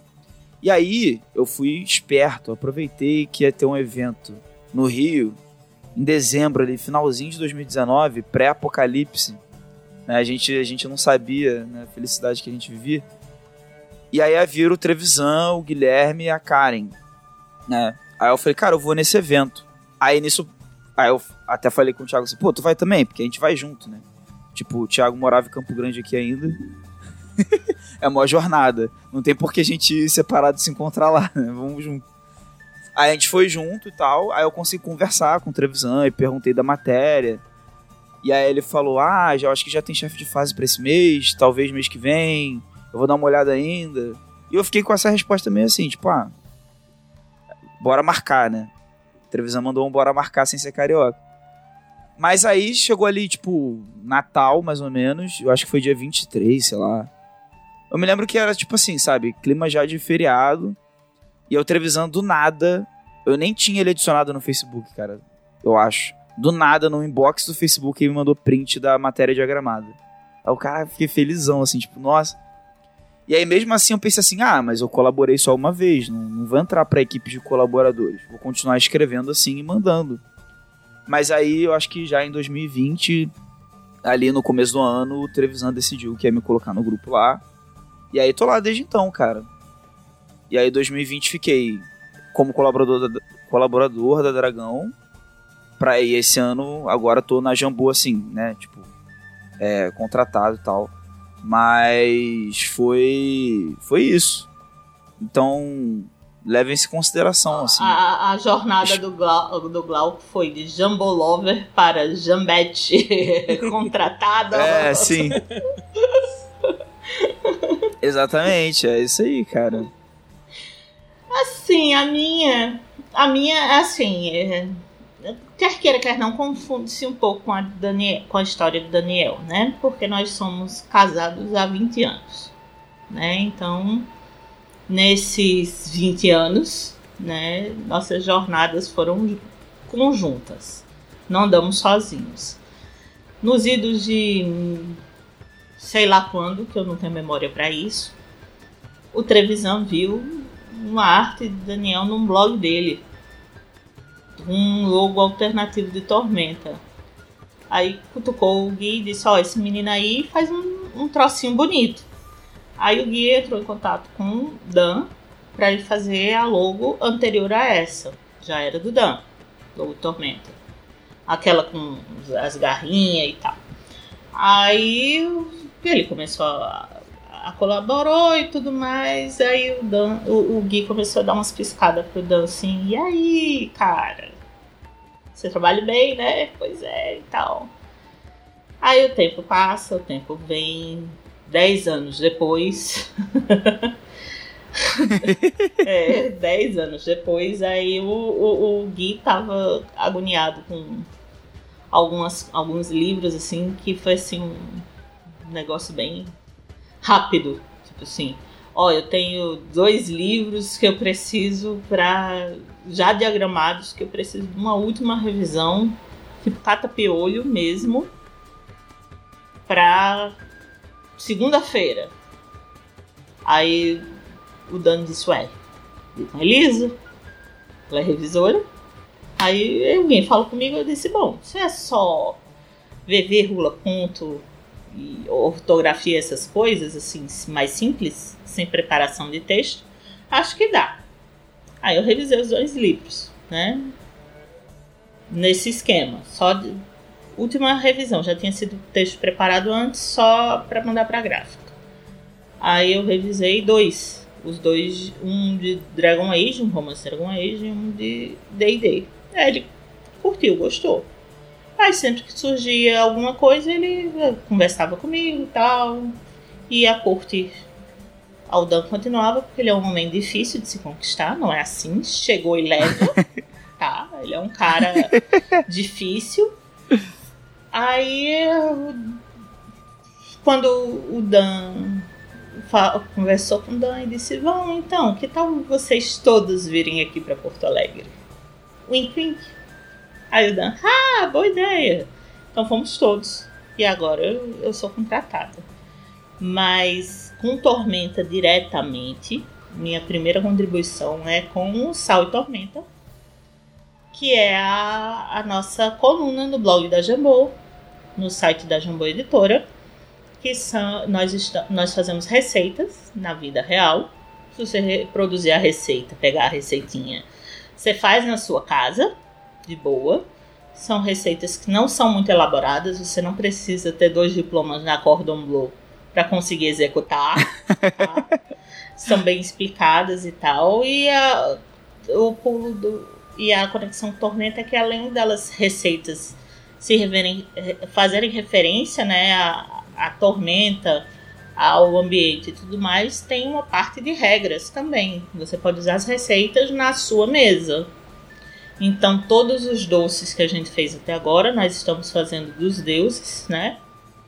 É, eles têm efeito em regra também. Então, se o mestre permitir, lógico, né? Porque o mestre é quem permite ou não, é, dá para você fazer seguindo seguindo o que tem as especificações, por exemplo, esse mês agora de outubro a gente fez uma de Alihana, a é benção da terra. A benção da terra só pode ser é, executada, todas as receitas só podem ser executadas por devotos e a bênção da terra só pode ser executada especificamente por druidas que ofertam a, a para as outras pessoas.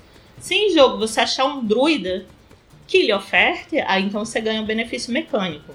Tem vários benefícios mecânicos legais, tipo de Linwu, você consegue transformar um ou de Nimbi, você pode transformar uma falha em um acerto e o Jinyu dá um bônus assim no dano e no ataque.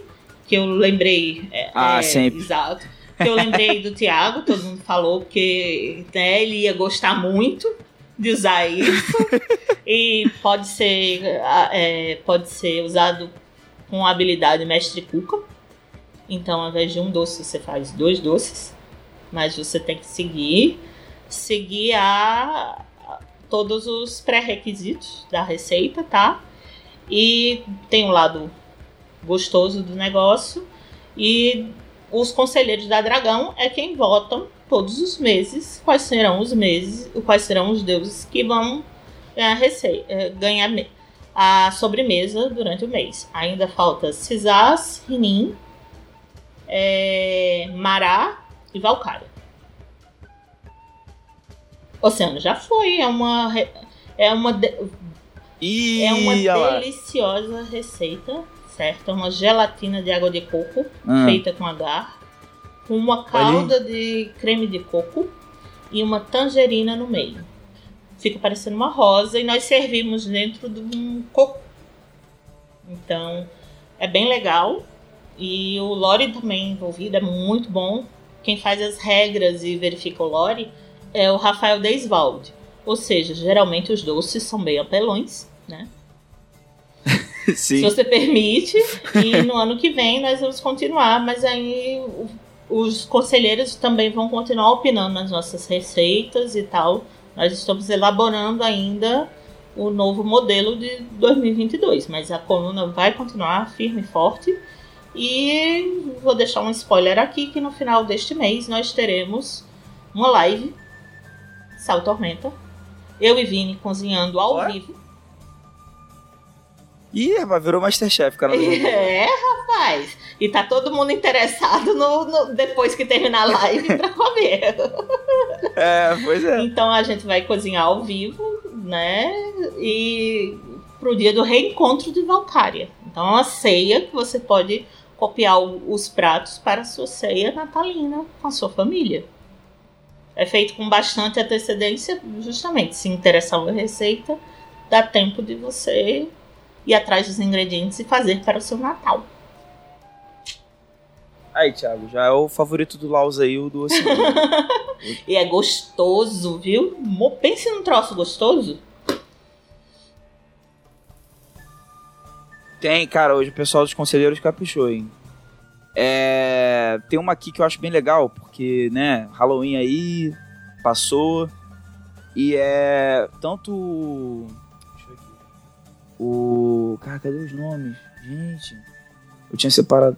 Porque foram duas pessoas. Foi o Odmir Fortes que perguntou se tem ideias para aventuras de terror em Arton. E Paulo Weber, que dicas vocês dariam para mestrar uma aventura de terror? Eu vou começar respondendo, que eu fiquei aqui pensando já na, na resposta. Tipo, o Tormenta 20 é um jogo muito de aventura, assim, né? Às vezes é difícil, fica, é desafiador criar um clima de que os seus jogadores realmente ficam com medo, né? Mas eu sugeriria o seguinte: Teve um Monster Chef aí que, que passou, que eu, Thiago e dela, a gente criou junto com o chat um monstro maneiraço pra, pra uma aventura inteira, assim, meio de terror, sabe? Eu sugeriria que você pegasse um monstro que é meio. que tem essa vibe, assim, que, que vai dar aquele susto nos seus jogadores, né? É, de preferência, pega um ND mais alto em relação ao seu grupo, porque na hora do combate eles podem sentir esse medo de que, nossa, o mestre pegou pesado no monstro, sabe? A gente não é tão capaz assim para lidar com esse monstro. E faz uma aventura inteira pensando. Não mostra um monstro de cara, sabe?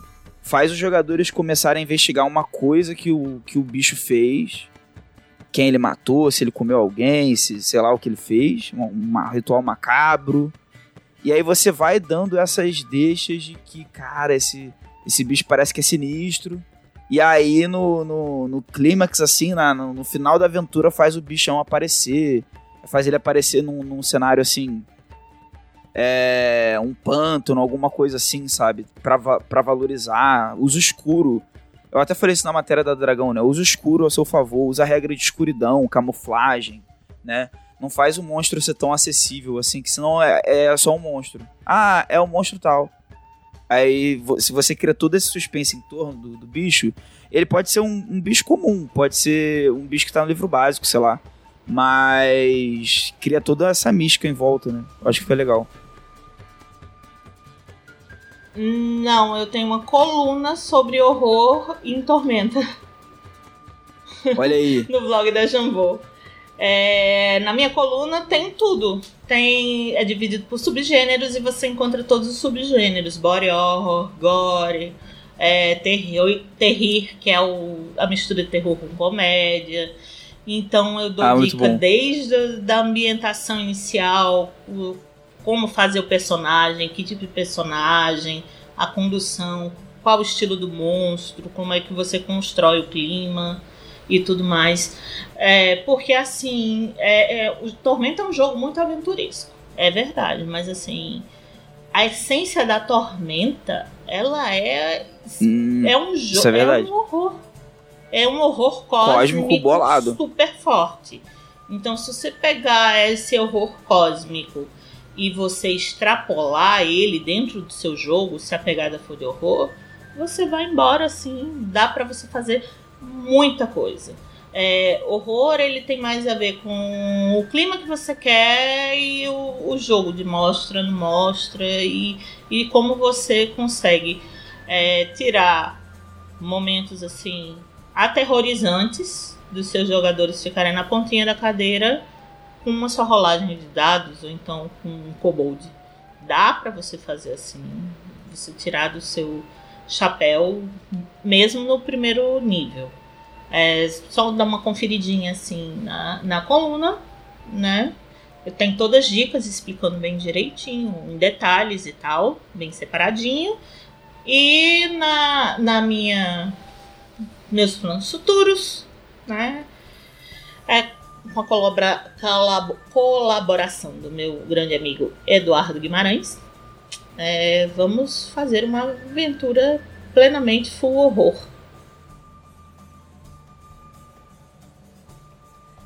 Aí eu, com- quando vai ser, eu não sei, porque o, o Eduardo tá na pós na no pós-doutorado, morrendo lá na USP. Eu tô em final de ano, tem menino pra criar, essas coisas, mas a gente vai conseguir. Não tenho ainda data, mas vamos sim, estamos planejando e montando uma aventura de horror em Tormenta. Show de bola. É. Glauco, tem mais pergunta? E você, Thiago, você tem, não quer um, um terrorzinho? É, não tem não? dica pra dica dar? já. Horror não é muito minha praia. De, de narrar horror, não. Eu gosto mais de, tipo, é, comédia de ação. Então não é, não é bem Hum. minha, a veia que eu pego. Aí tem uma questão também de, da celeridade aqui, né? Da gravação, Uhum. né? É, vamos lá. É, tem uma aqui que, que, que pode, pode ser meio polêmica, não sei, mas vamos lá. O Paulo Weber, mais uma vez, pergunta: Qual a opinião de vocês sobre os RPG OSR? Não, não. se a gente pelo- gosta, se a Pelo gente não amor gosta. de Deus, Glauco. São quase 10 horas da noite aqui. Segunda-feira, acabou de começar a semana. Tu vai trazer o SR Podcast, brother. É isso mesmo. Não, Glauco, assim, horror já foi a resposta anterior. Vamos, vamos, vamos, vamos, vamos. Ó, vamos só, só pra dar uma Nossa, resposta assim. Não tenho nada contra o SR. É um- uma forma de jogar RPG, sei lá, diferente. Não é o, o tipo que eu prefiro. Mas assim, acho válido. Existem bons jogos de dentro da, do SR e tal. Que é um, um- meio que uma vibe de pegar, é, abraçar as edições de D&D anteriores à, à terceira, né? Você usa, a partir daí você tenta reconstruir um monte desses jogos e dos elementos deles por aí. E. Sei lá, brother. Tipo, atualmente a gente tá com pouco jogo OSR disponível no, no Brasil. Né? A gente tinha alguns que estão tão fora, estão pra voltar ao catálogo no ano que vem. Então, sei lá, eu, eu só não curto muito, mas assim, quem curte, curte, beleza, show. É, eu, eu, eu, eu, é questão pessoal também, eu não sou muito fã. Eu, eu acho que eu, tipo assim, eu, eu gosto muito de ter meu personagem e, e, tipo, a perspectiva de que ele vai fazer coisas grandiosas, no geral. E isso no SR é mais, é mais difícil de ter esse feeling, assim. Eu já joguei, é, foi maneiro quando eu joguei, mas, pô, se eu tiver que escolher, tipo, o que que a gente vai jogar, sabe? Eu prefiro jogar outros, outros RPGs, mas também eu acho que é- tem vários jogos maneiros aí. Eu joguei o DCC na ocasião. Foi bem legal, porque eu joguei com vários. Você controla vários personagens. Na aventura que eu joguei, no caso, pelo menos. E é justamente porque a mortalidade é alta, então você, sei lá, começa com cinco personagens até o fim da aventura. Com sorte, talvez você tenha um deles, que foi o meu caso. E foi uma experiência diferente. Mas quando, eu- quando eu penso em jogar RPG, eu penso assim: ah, vou criar meu boneco aqui, ele vai ser tão legal, ele tem uma história. E aí é isso que me, me distancia um pouco no meu gosto pessoal do OSR. Mas é isso aí, cara. Pra quem quer buscar uma coisa mais das origens, assim, eu acho que vale a pena correr atrás. Eu concordo com o Thiago, porque não é a minha praia, não, mas assim, o Thiago explicou muito bem explicadinho, então eu assino embaixo. O, o tem um podcast da Dragão, mas é bem antigo, que foi gravado com o Rafael Balbi, só sobre o OSR. Eu me lembro, eu me lembro porque eu ouvi quando eu ainda era ouvinte, apenas ouvinte, né? É, então, vale, a- procura no feed aí. Tem um episódio de OSR, não sei o número, gente, vocês vão ter que achar. Tá, beleza. Eu vou pegar mais uma aqui. Uma, uma pergunta do chat antes de a gente abrir o pessoal dos subs, tá? É uma pergunta do Edson Guilto Jr. Ele tá perguntando: qual a melhor superstição de fortuna no Halloween de Arton? Assim, primeiro, não tem Halloween de Arton. Vamos deixar isso. se tivesse. Se tivesse Halloween de Arton, com certeza seria alguma coisa bem forte em fortuna mesmo, né? Então, teria algumas, algumas tradições voltadas para para isso. Eu acho que o, o uso de de de nossa, abóbora. Nossa, não tava vindo abóbora.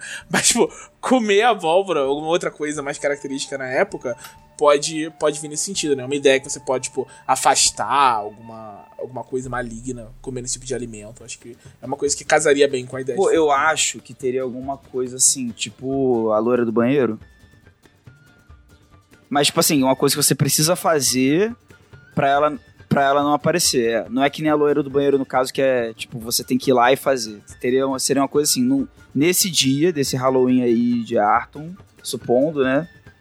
É, o mais próximo de um Halloween de Arton seria, tipo, um dia de, Mega, de Megalock, sei lá, de Tenebra, talvez, não sei.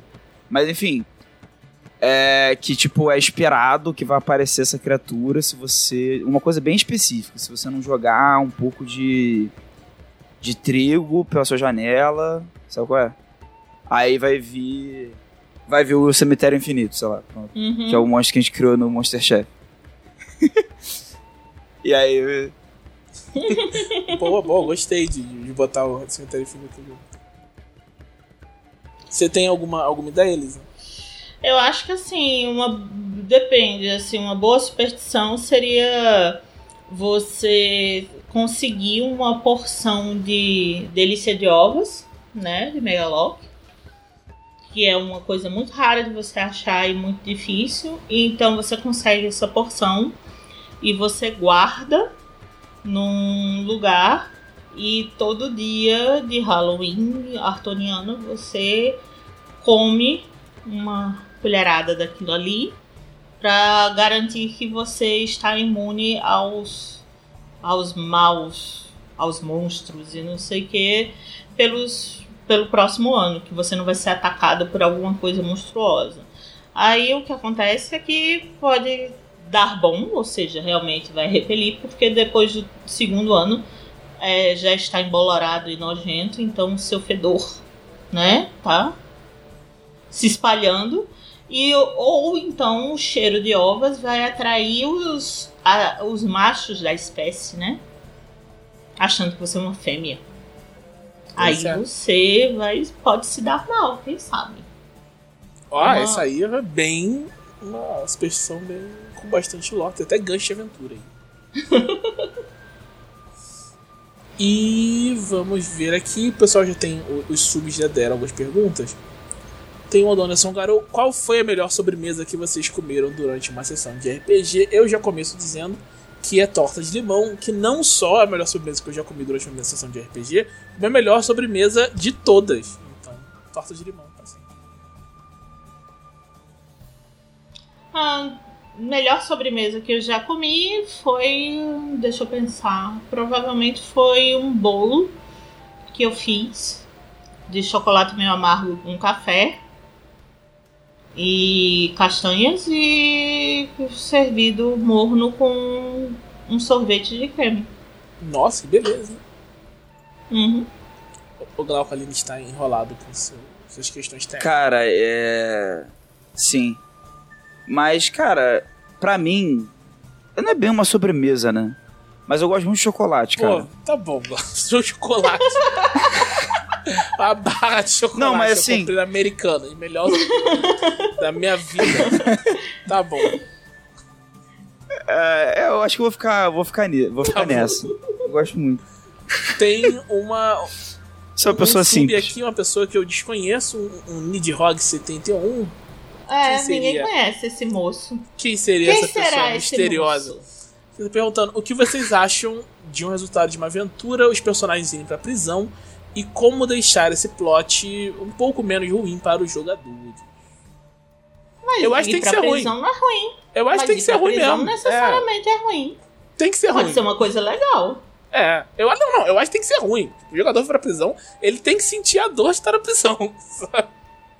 Tá lá, tá sem equipamento, não vai recuperar PM PV com, com bônus, vai recuperar uma vez só mesmo, e é isso, e é isso. Tipo, o cara não tem que gostar de ir pra prisão. Eu acho que ele tem que sofrer. Eu acho que é uma oportunidade a mais para o jogador sofrer. Você não deve se afastar dessa oportunidade. Quando você tem a oportunidade de fazer o jogador sofrer, você não pensar, ah, pô, como eu sou avisa. Você abraça. Você faz o jogador sofrer.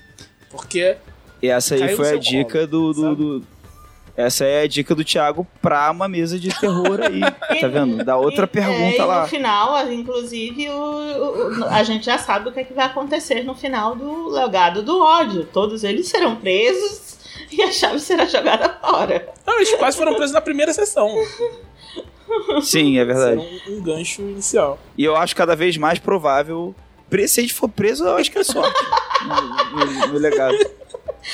Que a gente tem a chance de tentar Qual, fugir. é, qual foi acho que- o, o desfecho feliz do legado? Ah, eles foram presos. Ah, que coisa boa. Mas Elisa tá falando que a prisão pode ser legal. Como é que a prisão pode ser legal pro jogador? Ué, porque a prisão dá gancho de novas histórias e você só muda o foco das suas aventuras. Ao invés de você matar monstro e recuperar tesouros e essas coisas assim, você tem objetivos mais simples. Como, por exemplo, vou fazer um plano elaborado de fuga em 10 etapas. Para a primeira etapa, eu vou precisar de um ganchinho de, de ferro. Onde eu vou arranjar o ganchinho de ferro? Ah, na sala de fulano de tal tem um ganchinho de ferro do médico tem um ganchinho de ferro que ele usa para costurar as orelhas. Então, que são das pessoas que mutilam as orelhas. Então, você vai lá tentar arranjar isso.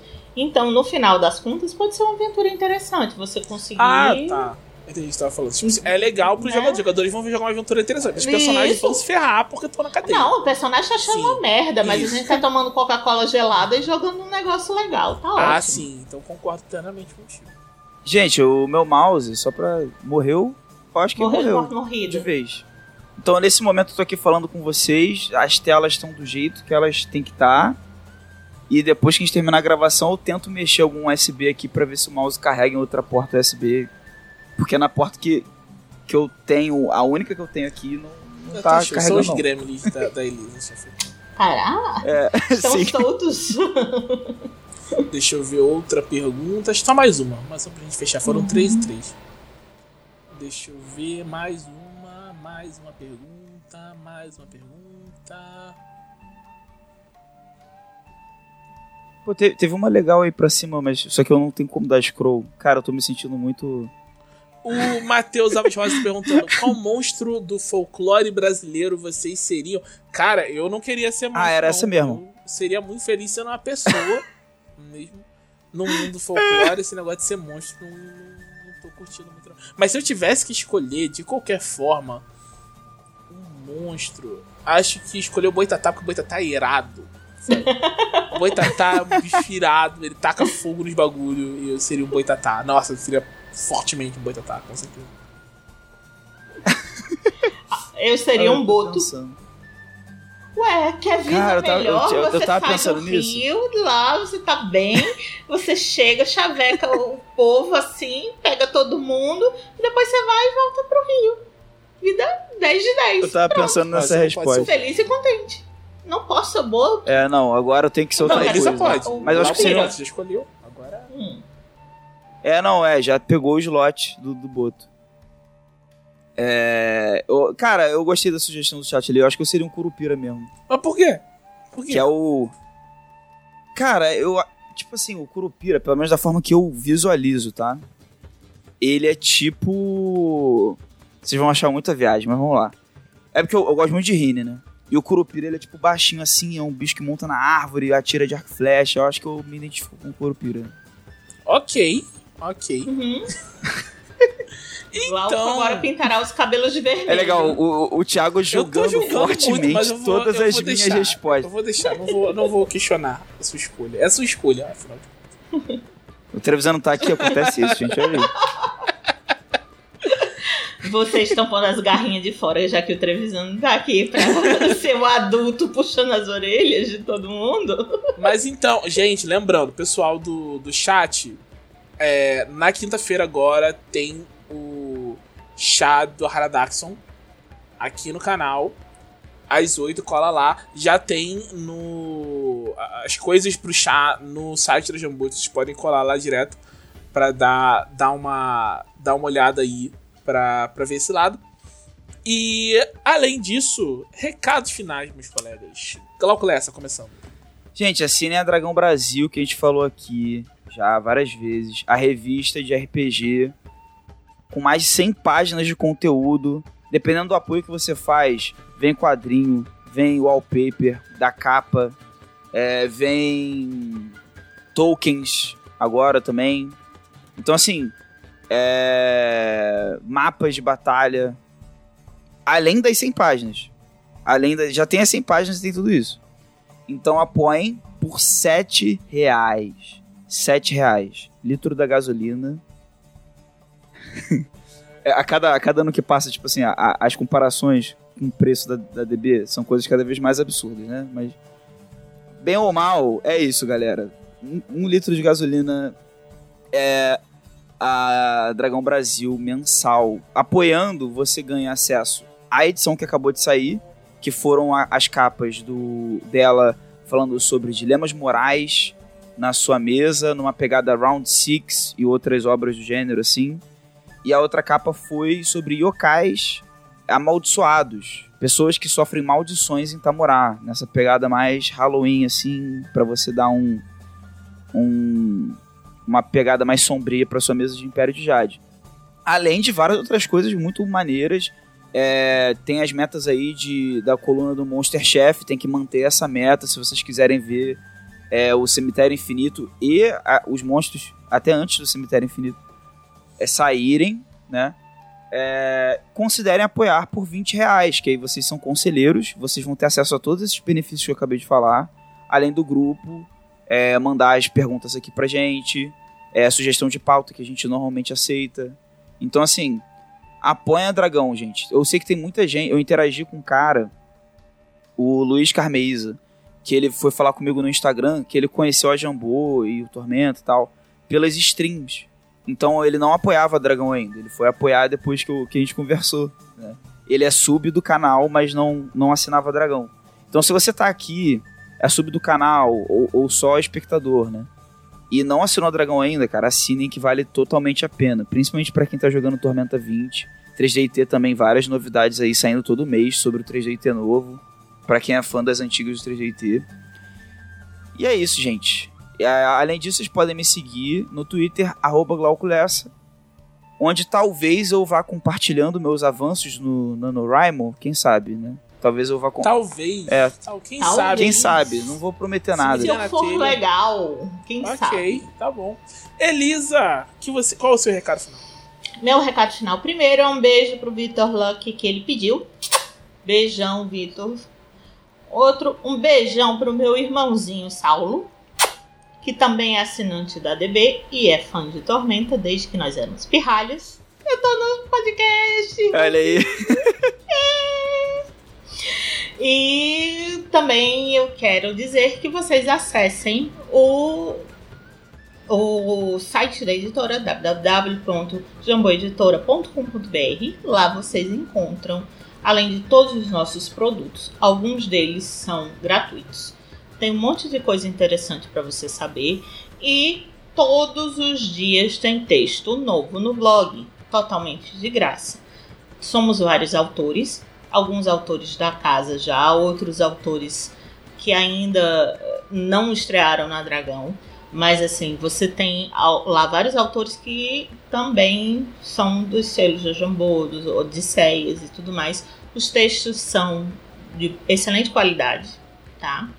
Os assuntos variadíssimos. Tem o Vitor Luck falando de música, tem a Marcela Alban falando o diário dela de campanha, tem o Valdir falan- eh, fa- fazendo contos de terror com uma pegada experimental, em estilos diferentes narrativos.